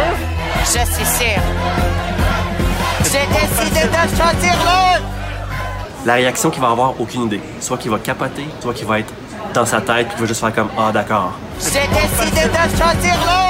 Donc, ce que j'aime aussi, c'est que Mathieu Graton s'adresse directement à la caméra et on voit les coulisses et il explique justement, tu sais, dit là, je sais pas mon gars parce que finalement, Il y se quoi dans? Ben là, il se fait offrir un voyage à Paris. Je vole pas le punch parce que dès le début, on sait, dans la mise en scène, on comprend que ce sera le, le, le- le- le cadeau qu'il va recevoir. Mais, euh, Mathieu Graton explique à la caméra, il dit, tu sais, Benjamin, il peut sauter partout, tout comme il peut juste faire wow.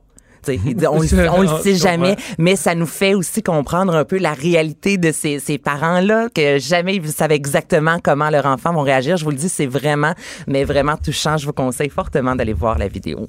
Et finalement, euh, c'était un gros, euh, une grosse décision dans une carrière de décider d'incarner Donald Trump. Ah ouais, hein, on va jaser de lui et de Dieudonné aussi.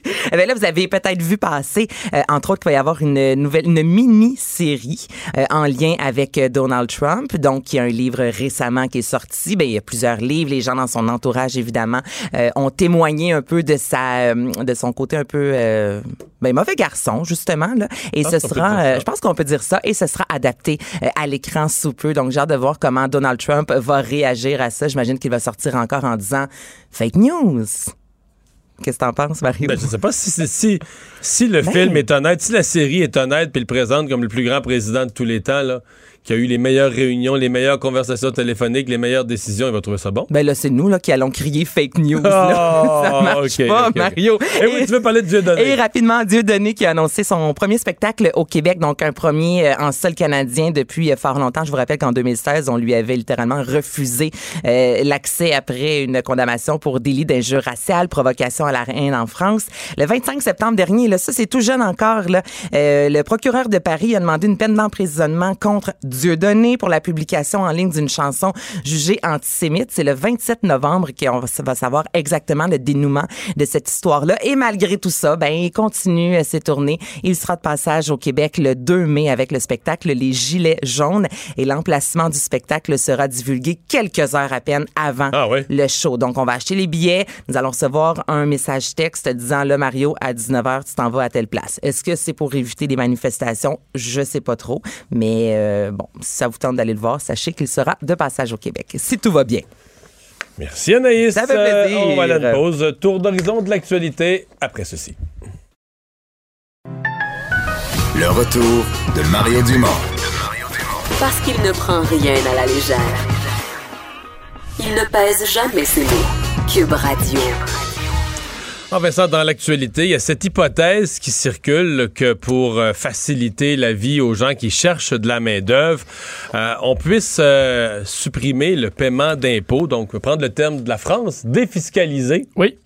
les heures supplémentaires. Oui, et euh, bon, aussitôt sorti cette idée, aussitôt dénoncée par l'opposition, mais cette, cette idée, donc, d'avoir des heures supplémentaires libres d'impôts, effectivement, tu parlais dans, en France, ça fait, partie des. Que idées de- Sarkozy l'avait fait, Hollande l'a défait, Et, Emmanuel Macron l'a remis en place pour, Pour essayer calmer de les calmer les Gilets gilets jaunes. jaunes. Exactement, Euh, exactement. Donc, l'idée qui avait été, entre autres, formulée pour, pour le Québec au dernier congrès des jeunes caquistes, donc en août dernier, l'idée a fait du chemin, c'est-à-dire euh, une façon de, de régler, ben, pas de régler, mais d'améliorer un peu le, le- le problème de pénurie de main-d'œuvre en encourageant les gens à faire de- du temps supplémentaire. Euh, donc, Jean Boulet, le, le ministre du Travail, de l'Emploi et de la Solidarité sociale, dit examiner les impacts d'une mesure, donc, de garder les heures supplémentaires libres d'impôts dans le but de les rendre plus euh, attrayantes. Euh, pour un type d'emploi, par contre, les emplois qui sont déficitaires, donc les emplois où il y a vraiment une rareté de main-d'œuvre qui est plus importante euh, à certains endroits. Par exemple, je l'ai proposé euh, aux bénéficiaires.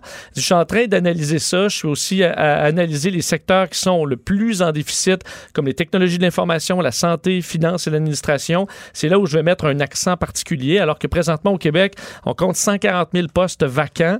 Euh, C'était la situation au deuxième trimestre de 2019. Un marché équilibré, on parle de 80 000 postes vacants. Alors, il y en a quand même 60 000 là-dedans qui devraient trouver preneur. Euh, je disais qu'il y avait déjà eu des réactions de l'opposition, euh, déjà plusieurs critiques, entre autres Pierre Arcan, le chef par intérim du Parti libéral, qui disait, encore une fois, la CAQ lance des ballons et on ne sait pas ce que ça va coûter. Les- le plan n'est pas précis et complètement improvisé. Un an après leur arrivée au pouvoir, ils devraient avoir des solutions, des plans précis. Manon Massé de Québec solidaire, elle, a dit que c'était un plan qui allait pouvoir avoir, avoir comme effet de provoquer des burn-out, euh, alors que, euh, bon, il devrait y avoir d'autres solutions, entre autres au seuil d'immigration, euh, le salaire minimum. Euh, et Pascal Bérubé, lui, du PQ, beaucoup plus nuancé, trouvait que l'idée était bonne, mais dit si on l'applique, on l'applique partout et pas seulement dans certains domaines. Si on ne veut pas imposer le temps supplémentaire, on le fait pour tout le monde, on le fait pas de façon ciblée, sinon il y aura de la discrimination. Alors c'était le point de vue de Pascal Bérubé sur la question. Euh, panne informatique chez euh, Hydro-Québec. Oui, ça commence à être curieux. euh, Ça, on- ça se prolonge, hein? Oui, hier, on, bon, on avait deux pannes majeures au Québec. Là. Bonjour Santé qui était, qui est en panne en raison d'un rançon logiciel, ce qui est quand même assez inquiétant aussi. Une panne chez Hydro-Québec qui n'est pas due à un virus ou une attaque, selon ce qu'on peut comprendre. C'est une maintenance d'un des serveurs qui a causé une panne. C'est juste que là, on est rendu le lendemain et il y a encore de nombreux problèmes. On est encore incapable d'offrir aux clients des accès à leur est-ce que c'est l'espace client? C'est ça pour aller client. faire ses paiements puis voir son compte? Exact. Donc, c'est généralement pas un outil critique euh, qu'on doit utiliser dans une, une journée, mais c'est anormal aux yeux de plusieurs experts euh, en informatique. Ben, je pense qu'il va falloir qu'ils aient quand même une tolérance de deux jours sur les retards de paiement. Les gens qui étaient à la date limite, qui peuvent plus vraiment. Ben, ceux qui font leur paiement en ligne d'habitude peuvent plus le faire. Effectivement, euh, on dit que euh, on espère que ça revienne en, en ligne au complet d'ici la fin de la journée. Mais oui, c'est plus long que prévu, c'est ce que- qui a été admis par Hydro-Québec. Mais on rassure, c'est pas un cas de fraude ni de virus, alors rien de tout ça. Une maintenance qui s'est étirée, alors ça devrait re- rentrer dans l'ordre sous peu. Le rapport hier du SPVM sur le, racisme, le fait que des communautés seraient ciblées par les policiers. Mais il y a la Ligue des Noirs qui va pas de main morte sur ce que devrait être la solution. Effectivement, à la limite, la sanction, euh, euh, la suite des choses pour le SPVM. On sait hier euh, ce rapport assez dévastateur sur le, le SPVM, étude réalisée par trois chercheurs universitaires qui met euh, clairement un lien là, entre la présence de, avec le- des disparités qui suggèrent un biais euh, racial euh, au point de vue des interpellations des, des policiers. Ce qu'on dit, c'est qu'entre 2014 et 2017, une personne noire a 4,2 fois, 4,2 fois plus de chances d'être l'objet d'une interpellation qu'une personne blanche. Chez les Autochtones, c'est presque 5 fois, le 4,6. Alors aujourd'hui, au lendemain de cette publication-là, euh, la Ligue des Noirs demande ni plus ni moins que la tutelle pour le service de police de la ville de Montréal. Euh, ce qu'on dit, on dit le, le- le- bon, on dit la Ligue des Noirs réclame qu'il s'opère plus qu'un changement co- cosmétique au, au, euh, sein du SPVM, souhaite que soit mis en œuvre un changement de fond car le public doit être protégé de l'arbitraire et des conduites illégales. Euh, la Ligue des Noirs demande donc dans son communiqué publié aujourd'hui que considérant que la confiance du public a été violée et qu'elle doit être restaurée, le SPVM soit mis sous tutelle et ce immédiatement. Reste que là. euh, Non, ça arrivera pas, là. Oui. Et les corps de police, euh, on commence, on peut pas euh, les mettre tous sur. Non. sur, sous- Déjà sur- qu'il l'a été ni plus ni moins que l'année passée, là, le, le SPVM, donc ils vont pas le remettre sous tutelle. Mais disons que les, les- les groupes, les représentants des, des communautés culturelles, des communautés noires ont beaucoup de scepticisme sur le fait que les choses puissent changer. Et- ce matin, euh, je recevais Will Prosper, il me disait que c'est pire que c'était. Je dis, je- En même temps, je suis pas à sa place, là, il suit ça plus que moi. J'ai de la misère à croire que ça puisse être vrai, parce qu'exemple, dans, le- dans le SPVM, ne serait-ce qu'au niveau des policiers eux-mêmes, je parle pas des procédures, mais il y a bien plus de diversité qu'avant. là. Oui, C'est vrai, le mettons, policier en, en 1980, là, un policier- le SPVM, c'était des hommes blancs. À des exceptions près, Ouais. avec un peu de personnes des communautés culturelles, quelques femmes, mais c'était des exceptions. Là, Là, maintenant, le service est beaucoup plus diversifié. Beaucoup plus. Il me semble que ça doit avoir un effet. Effectivement. Alors, quelles sont, les, solutions quand même pour accélérer? Ben, eux, eux, c'est une des choses qui est dite, c'est qu'il faudrait garder des statistiques. Là. Mais là, c'est compliqué, garder des statistiques sur chaque policier. Et sur le- est-ce qu'un policier, quasiment euh, prendre en note l'ethnicité de chaque personne qu'un policier interpelle? Ben, surtout, s'il y a des interpellations, euh, des interpellations inutiles. Ben, c'est drôle, c'est ça une, que... pro- une problématique à ce niveau-là. Je suis content que tu amènes ça parce que dans le rapport, c'est une des choses qui a été dite. Là, que, exemple, là, quand il n'y a pas de crime en cours, juste marcher tard le soir. là, une gang de jeunes marche tard le soir sur le bord du trottoir. Euh, ben, c'est des jeunes blancs, on va dire, bof, c'est des jeunes qui marchent. C'est des jeunes noirs, la police va plus arrêter. Mais je me demandais ça, justement. Je disais, ben, euh, marcher, c'est. Quand quand des jeunes marchent, là, on, on les arrête pour vérification d'identité. C'est. Ça, je pense c'est peut-être ça qu'il faut essayer de documenter le plus, euh, le si plus tu fais possible. rien, là. Si tu fais rien de mal, là, si tu fais rien de pas correct, euh, personne s'est plaint, je sais pas. À moins que tu fais du bruit, quelqu'un s'est plaint, mais s'il se passe rien, est-ce que la police euh, arrête une gang de jeunes parce qu'ils sont jeunes ou parce qu'ils sont noirs? ou- C'est peut-être ça le problème. Il y a assez de problèmes de criminalité à Montréal, il y a assez de problèmes. À la limite qu'un policier à pied jase avec eux, sans leur demander de pièces d'identité ou de s'identifier, juste pour mettre son pif, qu'est-ce que vous faites? Puis moi, je suis policier de carte. Sans être arrogant. Parce qu'on a ça. déjà vu quand même des vidéos où tu vois des interventions où clairement euh, cherche le- la confrontation. trouble, là, ouais. ouais. Juste dire, ah, moi, je suis policier de quartier, puis je veux savoir ce qui se passe, connaître le monde, euh, avoir des yeux et des oreilles partout, pour que ça aille bien. Mais, tu sais, de faire euh, débarquer de l'auto, faire une espèce d'intervention pour du monde qui marche, même si c'est des jeunes à minuit, mettons, là, ça, ça a toute sa raison d'être? C'est vrai. Enfin, euh, parlons de- des taxis parce que l'entente, en fait, le projet pilote avec Uber prend fin lundi. Donc, François Bonnardel, euh, bon, on disait le printemps passé, euh, bon, son projet de loi, il espérait le faire adopter. Bon, la session parlementaire a fini, c'était pas encore adopté. On disait ça presse pas, ça presse pas tant que ça.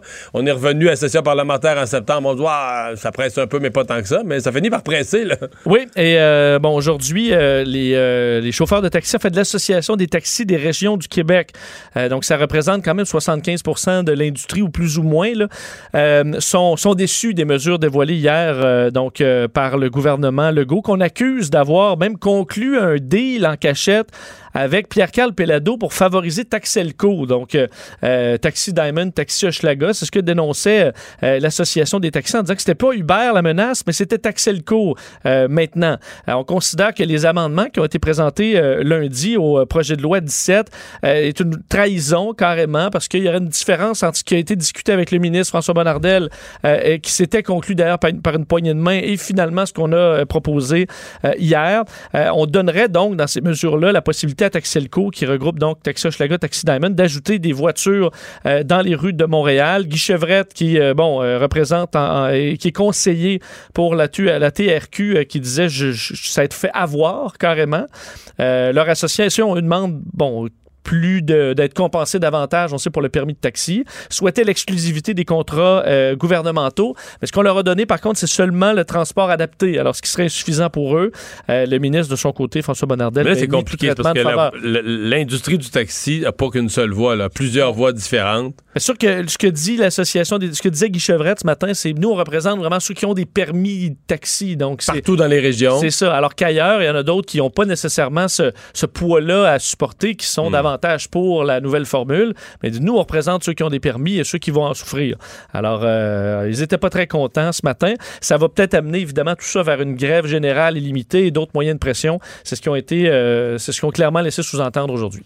En 30 secondes, là, c'est quoi le problème de papier de toilette avec, Bon. avec le Brexit? Euh, Est-ce qu'on va manquer Il y a eu tous les problèmes avec le Brexit, mais j'avais pas vu celui-là. Oui, on a vu plusieurs compagnies. À chaque fois qu'on s'approche du délai, là, est-ce qu'on va, ter- est-ce qu'on va sortir de l'Union européenne euh, sans entente, ce qui causerait plusieurs problèmes aux douanes pour D'importation, différentes importations de exportation, nos oui, produits? On a vu beaucoup de euh, les, euh, les chaînes de fast-food qui accumulent des stocks. Il reste quasiment plus de congélateurs de libre pour vrai en Angleterre euh, et au Royaume-Uni pour euh, stocker pour les entreprises euh, de la nourriture. Et là, euh, euh, aujourd'hui, et, euh, le député nationaliste gallois Jonathan Edwards qui a demandé euh, combien de temps on avait de réserve de papier de toilette si Dans jamais on arrivait dans trois semaines euh, au, délai. Et euh, il a fait quelques jeux de mots euh, là-dessus parce que c'est une réelle crise. Si on a un problème d'importation de produits d'usage de base et hygiénique, mais il pourrait y avoir vraiment une crise en- euh, euh, chez eux. Il dit non seulement le gouvernement veut tirer la chasse d'eau sur l'économie, mais nous n'aurons même pas assez de papier pour nettoyer parlant de dégâts très sérieux d'une sortie sans accord. Alors, euh, ben, évidemment, des records, des tracas administratifs, des retards de livraison. Alors, on en est là à se demander, est-ce qu'en Royaume-Uni, il va manquer de papier de toilette dans trois semaines? La situation est toujours loin d'être réglée. La question est posée. Merci Vincent. On s'arrête. Le retour de Mario Dumont. Parce qu'il ne prend rien à la légère. Il ne pèse jamais ses mots. Cube Radio. Et on est de retour euh, pour revenir sur un sujet dont on a parlé un peu plus tôt, euh, le, le- le projet étudié, parce que c'est pas quelque chose qui est officiellement annoncé, mais c'est à l'étude par le ministre du Travail pour euh, aider à la pénurie de main-d'œuvre, donc encourager des gens euh, à faire du, du temps supplémentaire en rendant euh, non imposables les heures de, de temps supplémentaire dans certains secteurs. Pierre Couture, chroniqueur économique au Journal de Montréal. Bonjour Pierre. Salut Mario. Oui, donc euh, c'est, euh, on, on comprend que dans l'état actuel des choses, euh, dans, dans le langage, je pense aux gens de la construction pour en avoir entendu souvent, quand on dit faire du temps supplémentaire, les gens disent, bah, on travaille pour le gouvernement. Oui, mais non, effectivement, il y a beaucoup de.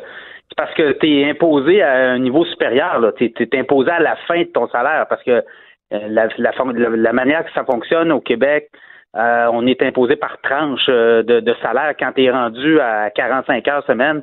Donc, ton temps sup, tu es au bout. Là, de, donc, tu paies euh, le maximum d'impôts que la loi peut te permettre, là, la, la- la loi fiscale. Alors, effectivement, pour beaucoup de travailleurs, faire du temps supplémentaire, ça peut être payant, mais ça peut être aussi choquant quand ils regardent leur talon de paye puis qu'ils voient que finalement, le gouvernement Ouais. a passé. Au, au dernier échelon, justement, là, quand tu arrives là, là, sur ton, ton, ton, ton- je sais pas, moi, ton heure où tu es payé, euh, disons, 40 pièces de l'heure, rendu à... euh, sur le 40 que tu gagnes, est-ce qu'il t'en reste 20? Est-ce qu'il t'en reste la moitié? Je suis même pas sûr, hein?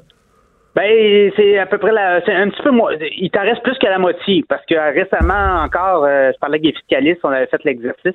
Il t'en reste un petit peu plus là. Il y a une croyance qui fait que euh, on, on pense qu'on travaille pour le gouvernement à la fin là, mais il y a quand même, le gouvernement peut pas venir chercher plus que 50 là.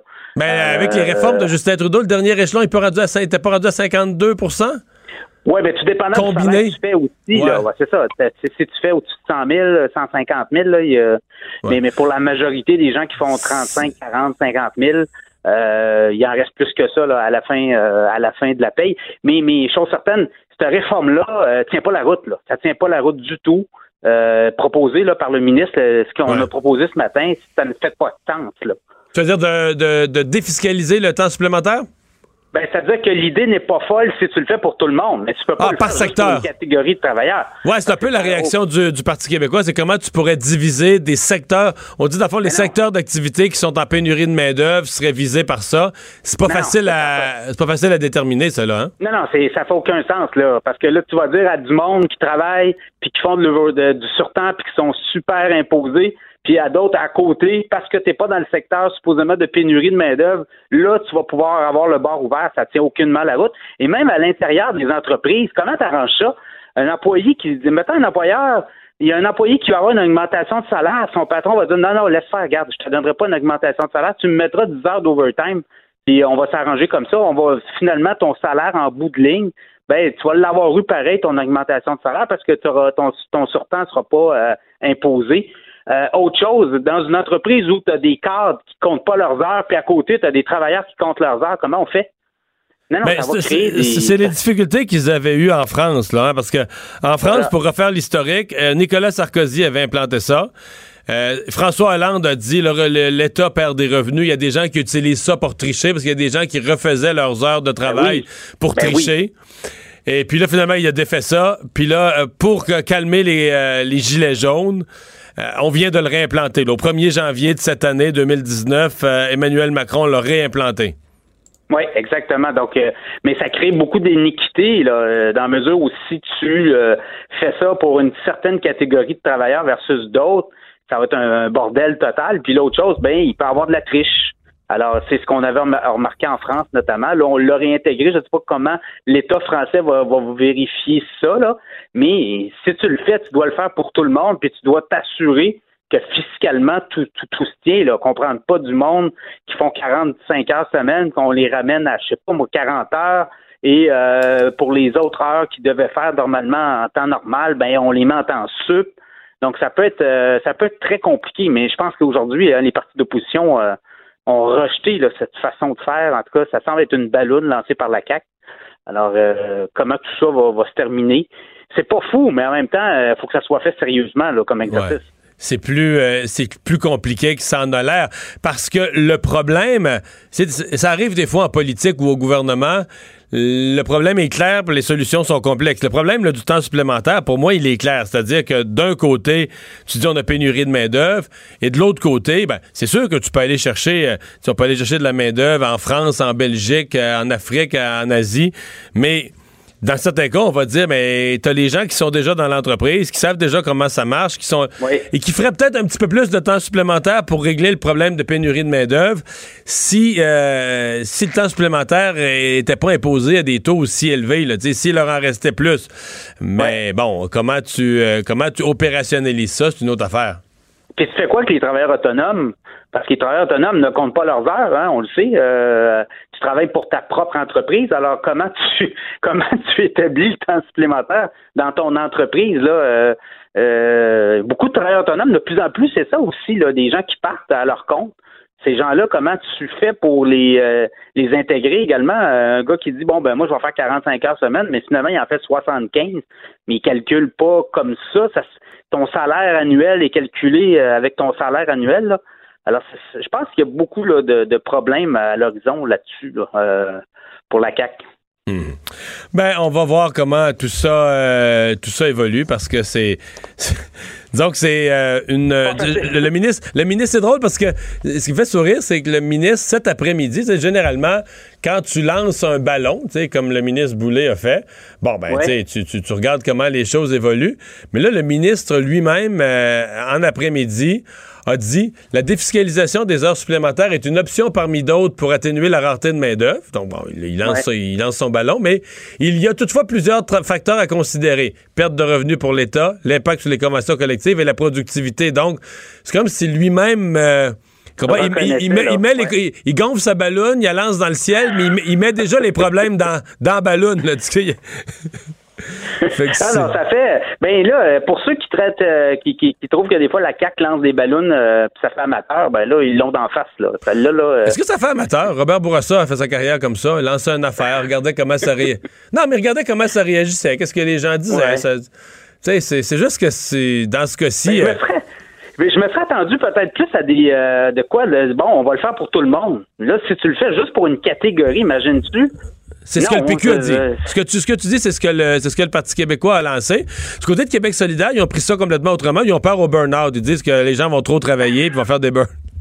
Vraiment, là, vraiment, on est on est des taux de production très bas au Québec là, euh, par rapport au reste euh, de ce qui se fait dans le G7.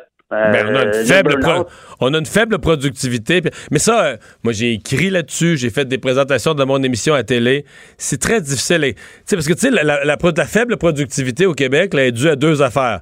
On travaille moins. Mais ça, quand tu dis ça aux gens, c'est quand Lucien Bouchard l'a dit, le monde voulait y arracher la tête. Mais, mais- mais on travaille moins. Là. Ça, c'est, c'est mathématique, c'est des chiffres. Là. On travaille moins. On travaille moins.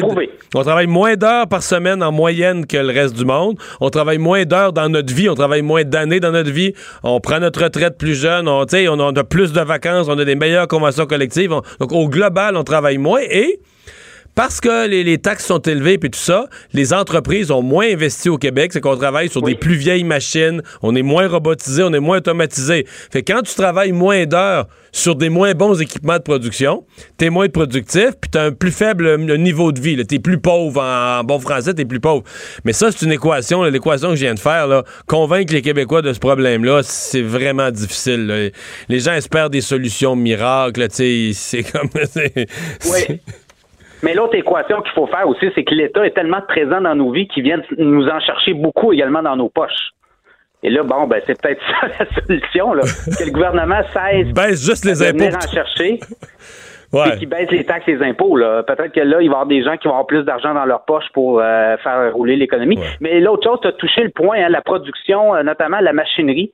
Euh, c'est prouvé qu'au Québec, on est euh, les, entreprises ont beaucoup moins investi dans la machinerie pour améliorer leur productivité. Je pense qu'on là, y- on, y- on y arrive là, parce que cette pénurie de main d'œuvre là touche beaucoup de de- d'employeurs, de, Mais d'entreprises. Ouais. Ben là, avec Alors, les pénuries de euh, main-d'œuvre, faut, faut s'automatiser aussi. faut mettre des robots. pour- parce qu'on manque de main-d'œuvre. T'as vu la proposition d'Elisabeth May qui veut taxer les robots? Oui, mais ça se pose hein, à San Francisco, dans la Silicon Valley, on parle de taxer les robots. Euh, Je suis pas, euh, pas sûr qu'en pénurie de main-d'œuvre, c'est la bonne chose. euh, pas sûr que c'est la bonne chose à faire. Non, ben écoute, mais tu sais, Mario, tu le sais, euh, la pénurie de main-d'œuvre, on écrit des articles depuis 10-15 ans là-dessus, facilement. C'était prouvé, il y a des démographes qui arrivaient avec des chiffres faciles. Là, on le voyait, la pyramide inversée à partir de 2010 au Québec. Il y a plus de gens qui partent à la retraite que de jeunes qui rentrent sur le marché du travail. Les politiciens n'ont rien fait, puis on n'a pas euh, ouvert non plus euh, à l'immigration. Alors aujourd'hui, on en paie le prix de tout ça. Là. Pierre Couture, merci beaucoup d'avoir été là. Salut Mario. Salut. On va euh, s'arrêter. On va parler politique avec Emmanuel Latraverse euh, au retour. Qu'a-t-on appris dans cette formule, dans ce débat hier soir en anglais? Le retour de Mario Dumont. Joignez-vous à la discussion. Appelez ou textez 187 Cube Radio. 1877 827 2346. Alors, euh, on fait notre chronique politique avec Emmanuel Latraverse. Bonjour Emmanuel. Bonjour. Alors, qu'est-ce qu'on retient presque 24 heures après du débat en anglais? Qu'est-ce qu'on a appris? Comment ça met la table aussi pour euh, le dernier débat en français, celui de jeudi? Qu'est-ce qu'on retient? J'essaie, de- je me pose la question depuis ce midi. Pas grand-chose, finalement. On retient qu'ils sont beaucoup insultés, qu'il y a eu beaucoup d'attaques négatives et que dans un format où euh, on essaie de couvrir tous les sujets sous tous les angles, finalement, euh, c'est pas dans des échanges à deux en une minute quinze là que deux politiciens sont capables d'avoir un débat intelligent. Et moi, c'est ce qui m'a agacé dans ce débat-là de hier, c'est que dès que le débat, dès que la sauce levait entre deux chefs, C'était fini. le chronomètre. C'était fini. Alors, on restait souvent sur notre appétit. Puis malheureusement, ben, ça fait ressortir euh, euh, le pire côté des campagnes électorales. Euh, C'est les insultes. Vous êtes faux, vous êtes un imposteur, euh, vous dites Ouais. tout haut ce que Andrew Scheer pense tout bas. Euh, euh, C'était pas... euh, Mais Emmanuel, en, en- en 20 secondes ou en 30 secondes, c'est plus facile de lancer une ligne assassine comme ça, bidding badagne, que d'expliquer comment tu t'y Ah, prendrais pour changer une orientation politique. Là. Oh non, je suis absolument euh, d'accord. Là, pour les temps fin de campagne, il n'y a rien qui bouge, alors tout le monde joue le tout pour le tout. Mais je pense que euh, y a une occasion manquée à essayer de mettre. On a beaucoup blâmé le disque qu'il y avait trop de chefs. Je pense qu'il y avait il y avait cinq sujets, hein, au lieu des quatre, par exemple, de TVA. Puis je pense qu'il y avait un sujet de trop. Il aurait fallu au moins ajouter une demi-heure Euh, parce que des échanges trop serrés, peut-être qu'on aime ça en termes de rythme là mais euh, mais c'était pas euh, c'était pas très édifiant. Je sais pas ce que ça va faire pour la participation électorale en tout cas. Euh, euh, je te pose des questions en rafale. D'abord, celui dont on disait hier, là, par ailleurs, il joue sa peau. Moi-même, j'ai dit, si son débat est mauvais, sa fin de campagne va être un, va être un calvaire. Sa fin de campagne va être une espèce de long supplice. Est-ce qu'à ton avis, Andrew Scheer a été assez combatif? Est-ce qu'il en a fait assez pour... Pas, je suis même pas rendu à l'étape de gagner l'élection, mais pour tenir debout jusqu'à la fin de la campagne. Là. Oui, je pense qu'il a fait ce qu'il fallait pour tenir debout jusqu'à la fin de la campagne, mais euh, je n'ai pas vu le premier ministre en attente. C'est le problème qu'il a, Andrew Scheer. hein. Sa base est solide comme le roc. Mais il n'est pas capable d'aller chercher l'autre tranche de l'électorat qui lui manque. Et euh, c'est là que moi, je trouve que son entrée en matière en début de débat, en menant cette charge à fond de train contre Justin Trudeau, euh, était très risquée parce que euh, peut-être que ça donne pas le goût de voter pour Justin Trudeau, mais je vois pas quelque chose là-dedans qui donne Hmm. le goût de, euh, de voter Mais- pour Andrew Scheer. Je suis pas sûre que les gens ont vraiment vu un premier Ouais. ministre en attente. Je, je me suis demandé, moi j'ai trouvé que c'était extrêmement agressif, extrêmement vite. Je, je me suis demandé si c'était pas euh, de son entourage, est-ce que c'était préparé, là, ce- si c'était Ah pas oui, une façon de dire euh, euh, faut, faut effacer des livres le débat en français là, euh, où il a été mou, toujours sur la défensive. Donc on passe d'un extrême à l'autre. là. On sort à l'offensive. En même temps, lui, ça lui permettait peut-être de de- d'avoir l'impression de prendre confiance, de mettre ça sur le nez à Justin Trudeau, même si c'était trop, même si ça répondait pas du tout à la question, il parlait pas du tout du sujet de la Non, question. ça, c'est un autre côté agaçant du débat. Moi, je pense que c'était calculé, d'autant plus que euh, quand on regarde les, les codes d'écoute des débats passés, en général, il y a une très, très forte écoute dans le premier 20 minutes à peu près, puis après ça, l'écoute descend assez substantiellement. Donc, euh, le but, c'était de marquer des points très, très agressivement en début de soirée. Euh, mais encore là, avec le résultat mitigé que ça a fait. Probablement donner confiance à Andrew Scheer, là, qui est rentré chez eux euh, hier, puis qui s'est dit, OK, c'est bon, là, ouf, j'ai passé au travers, j'ai donné des coups, j'ai réussi mon pari, mais c'est pas un débat, je pense, qui va vraiment fondamentalement avoir permis de faire bouger l'aiguille euh, des intentions de vote. Là. L'autre qui voulait faire bouger l'aiguille est vite, parce que pour lui, il est minuit moins une, c'est, euh, Jack Mitzing. Est-ce qu'il a réussi? Euh, bon, il, semble assez unanime qu'il y a un, euh, élan de sympathie, qu'il a obtenu une, victoire de ce point de vue-là de sympathie. Est-ce que tu penses que l'aiguille va bouger? Puis bouger, euh, dans son cas, pour faire basculer des comtés en Colombie-Britannique, un peu en Ontario, à mon avis, il faut que l'aiguille bouge de, pas juste d'un demi-point, de quelques points. Ouais, c'est réussir, c'est relatif hein, pour Jack Meeting. Moi, je je suis pas devin. Je pense que peut-être ça va permettre de bouger. Ça crée un enthousiasme auprès d'une partie de l'électorat. Je te donne un exemple. Euh, il est fait campagne aujourd'hui euh, à Toronto. Euh, son son sa campagne, il faisait une marche là, dans les rues près de l'université Ryerson et il y a eu un genre d'attroupement là, spontané, des centaines d'élèves venus l'applaudir, etc. Donc, il y a une frange là, pour qu'il y ait un buzz total pour Jack Meeting. Moi, je dirais ce que j'ai retenu, et c'est le seul pour qui j'ai retenu quelque chose de vraiment précis en termes de performance hier, c'est qu'il y avait un fil conducteur dans son propos. Peu importe le, le débat, dans ses attaques contre M. Trudeau, c'était toujours vraiment c'était dit sans méchanceté, agressivité ou hargne là. Non, il y a un bon il y ton. avait l'idée de beau parleur, petit faiseur. Hmm? Vous parlez réconciliation, vous livrez pas la marchandise, vous parlez mais c'était dit et il, il, il, a, il a tissé cette trame-là constamment pendant deux heures et il a sauté sur toutes les occasions pour se différencier, marteler son message vert, son message progressiste et donc il a, il a mieux réussi, je crois, à passer son message que les autres chefs qui ont perdu beaucoup de temps à se quereller. Et lui était le seul qui saisissait vraiment des moments on le voyait pour regarder la caméra, s'adresser aux électeurs directement, plutôt que seulement marquer des points partisans. Donc oui, je pense qu'il a potentiellement réussi. Le gros risque pour le NPD, objectivement, là, c'est qu'il y a une partie de leur succès qui ne dépend plus, à l'heure où on se parle, de la performance de leur chef. Pourquoi? Parce que les libéraux, ils ont un as dans leur poche qu'ils ont à tous les coups dans ce genre de situation-là.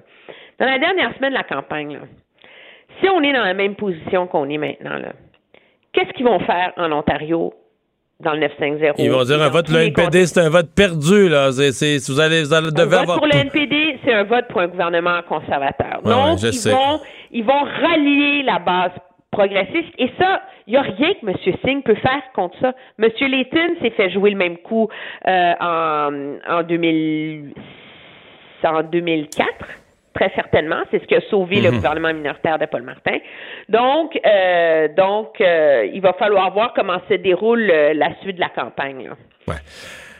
Euh, La loi 21. La loi 21, euh, est-ce qu'on a mis la table? D'abord, François Legault aujourd'hui n'a pas été tendre envers euh, Justin Trudeau. Euh, Tout à l'heure, je parlais avec une candidate de M. Trudeau, Lynn Bessette, là, dans, dans Brome-Missisquoi, qui me dit non, non, personne nous parle de ça. Ça dérange personne au Québec que M. Trudeau, pardon, puisse euh, menacer de, combattre la loi sur la laïcité. Bon, euh, que moi, je suis pas si sûr de ça. Euh, bon, euh, puis là, il reste un débat en français où on va probablement, si je suis François Blanchette, je vais vouloir faire répéter à Justin Trudeau ce qu'il a dit en anglais, là. Oui, très certainement. Et c'est sûr que la façon dont la question a été posée était assez tendancieuse. Je pense que tout le monde peut s'entendre là-dessus. J'ai même pris la peine d'aller réécouter le débat McLean pour comparer la, la manière dont cette question-là avait été posée à l'époque, parce que Paul Wells aussi est un des journalistes anglophones qui est totalement contre la loi 21, qui la juge discriminatoire et donc qui veut voir les chefs se commettre. Et ça avait été beaucoup plus factuel comme manière de poser euh, la question. Moi, je vais t'avouer que sur le coup, puis j'ai peut-être que ma vision de ça est un peu pervertie justement parce que j'habite à Ottawa. J'ai pas trouvé que M. Trudeau est allé tellement plus loin euh, que ce qu'il a dit dans le passé. Je pense que M. Trudeau, son argumentaire, et objectivement pour les lecteurs moyens, c'est le même. C'est qu'il ne va pas s'en mêler activement, mais que. Mais là, le hier, jour hier, va il a dit qu'elle allait s'en mêler activement. Non, j'ai compris ça, moi. Ben, moi, Il moi, accu- il accuse que les c'était son autres. devoir de. Ouais. Ça veut tout dire et rien dire. C'est ménager la chèvre et le chou. C'est. Je veux dire. Il a accusé Jack Metzing. présente- Quand t'accuses les autres de pas le faire, c'est pas de dire que toi, tu vas le faire? Euh. T'accuses. T'accuses les autres de fermer la porte. Ouais. Moi, Ouais. Parce que moi, je pense que c'était très habile contre M. Singh de faire ça. Par ailleurs, là, Au Canada anglais. C'était absolument. C'était Ouais. très, très, très habile. Euh, je pense que M. Trudeau, plus la campagne avance, plus il a l'impression que ça lui sera pardonné sa position sur euh, la loi 21. Ça, Au Québec. Très clair. Au Québec. Euh, et c'est là, d'après moi, qu'il y a un, un pari dangereux. Les, les libéraux évaluent cette question-là sous la même lorgnette qu'ils ont évalué le débat sur le niqab. Et Ouais. c'est pas la même chose. Et je pense que plus M. Legault sort, moins c'est efficace aussi à un moment donné, là, de voir M. Legault s'indigner à toutes les semaines là-dessus. Là. Donc, je pense que euh, je suis pas certaine qu'on est rendu au point où c'est ça qui va faire basculer comme tel euh, l'électorat. Je pense que ce qui va faire basculer l'électorat, c'est une fatigue de Justin Trudeau puis de sa campagne négative. Et c'est l'ensemble de l'œuvre davantage. Là. Ben, on va voir ça. Euh, Il en reste un débat. Puis après ça, ça, ça va aller vite, là. hein. On calcule, on commence à calculer les jours. Dans moins, dans moins de deux semaines, le vote va être passé. Mais sur la loi 21, oui, mais sur, sur la loi 21, moi, je pense que M. Blanchette a frappé un os par ailleurs hier dans le débat. Lorsqu'il a demandé à M. Scheer en disant Votre lieutenant, M. Reyes, dit qu'il va protéger la loi 21. Qu'est-ce que ça veut dire pour vous protéger la loi 21? Puis M. Scheer s'est fait reposer la question aujourd'hui, puis il n'est pas vraiment capable de le dire, parce que pour un gouvernement fédéral de protéger la loi 21, vraiment, là, devant les tribunaux, ça serait d'aller plaider que Québec a la légitimité de, gou- de, de légiférer, là. Et ça, le gouvernement fédéral ne fera pas il y a, ça, Il y a quelque chose d'actif dans le fait de protéger, là. Tout à fait. Et, Et ça, donc, c'est sûr que c'est euh, pas vrai, va là. falloir s'attendre qu'il se passe quelque chose là-dessus jeudi, là. En tout cas, si c'est moi qui posais les questions jeudi, c'est celle que je poserais. Ben, à, à- à suivre. Euh, Merci beaucoup, Emmanuel. Très bien, au revoir. Au revoir. On fait une pause. Le retour de Mario Dumont, l'analyste politique le plus connu au Québec. Cube Radio.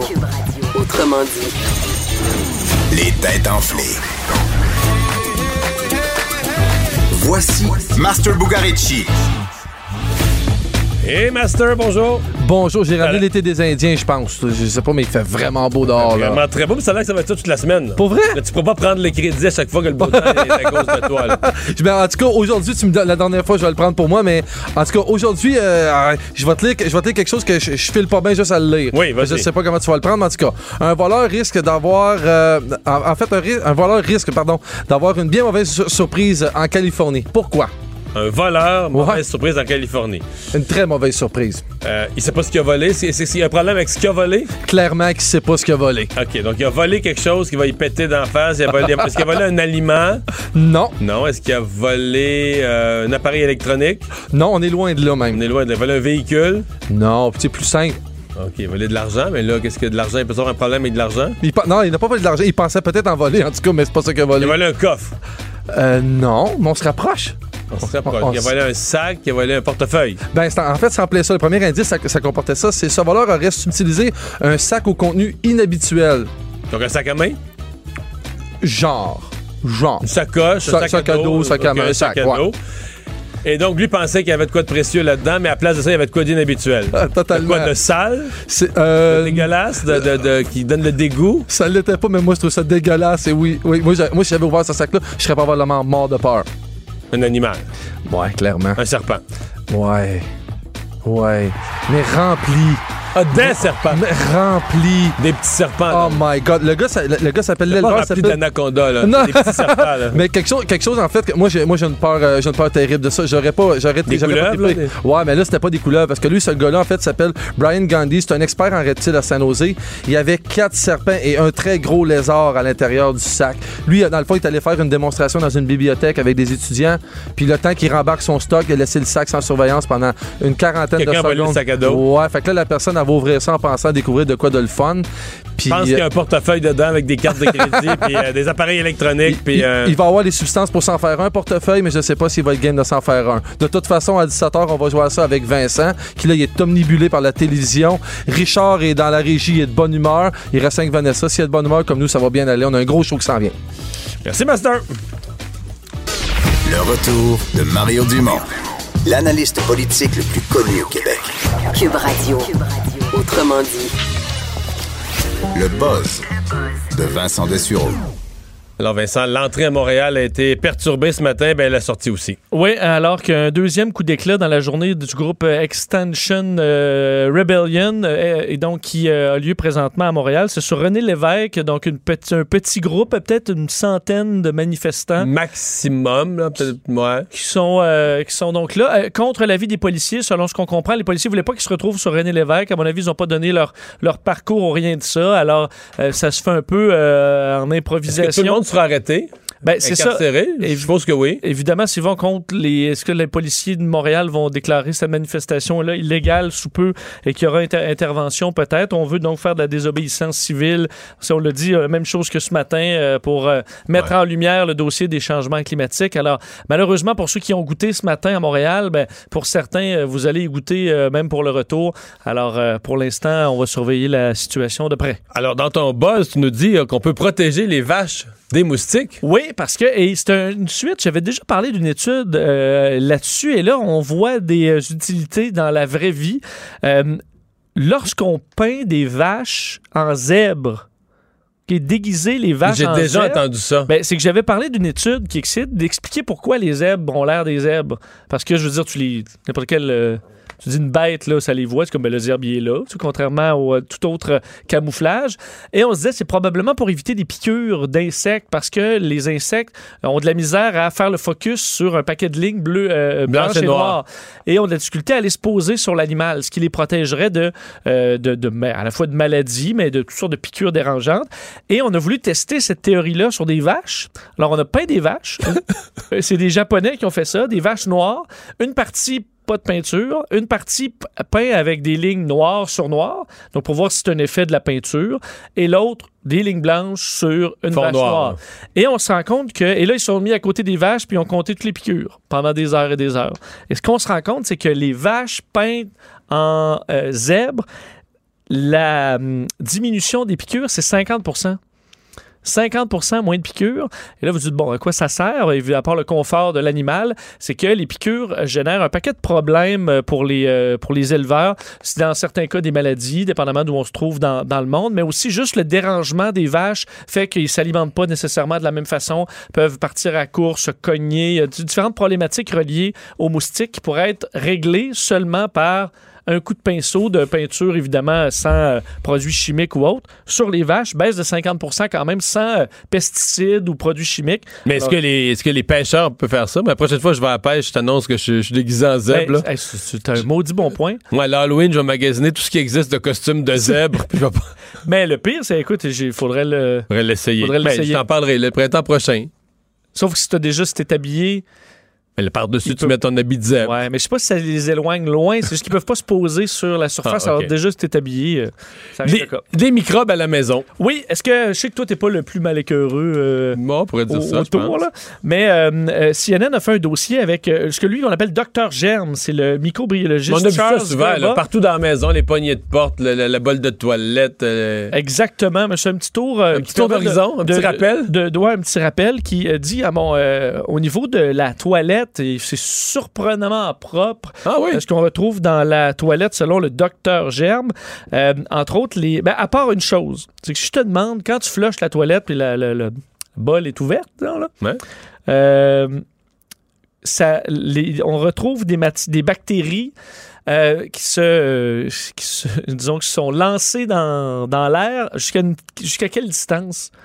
Ça, faudrait fermer complètement le couvercle quand on flush. Oui. Sinon, les bactéries vont euh, font le tour à jusqu'à 6 pieds de distance. Ça, c'est ta face dans ce rayon-là. Ben, ta face, la brosse à dents et les, les, euh, les serviettes, entre autres. Et on dit particulièrement les serviettes sont à surveiller parce qu'elles sont en plus humides. Et on dit que se passer la face dans la serviette, euh, c'est pire que de se rentrer la tête dans la bolle et de flusher.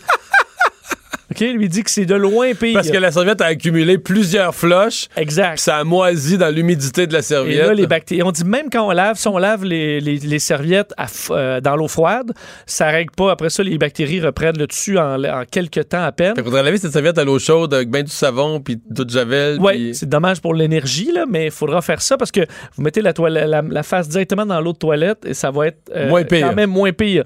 Alors ça, on voit du E. coli, entre autres, sur les serviettes et autres, mais ce qui est l'endroit le plus...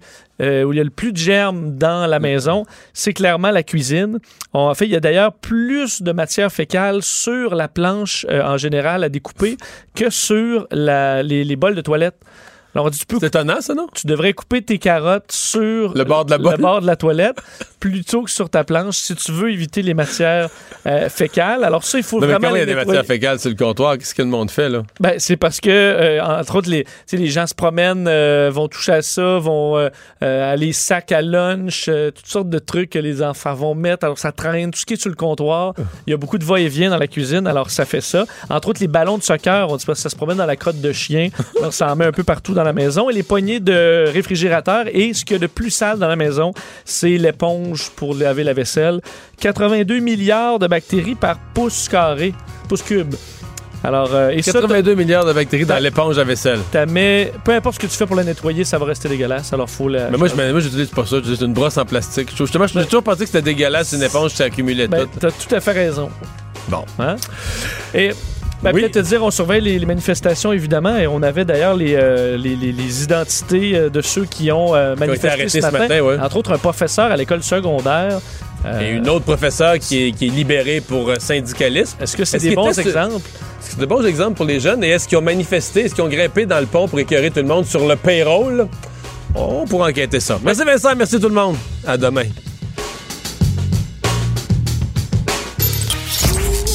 Pour écouter cette émission, rendez-vous sur cube.radio ou téléchargez notre application sur le Apple Store ou Google Play.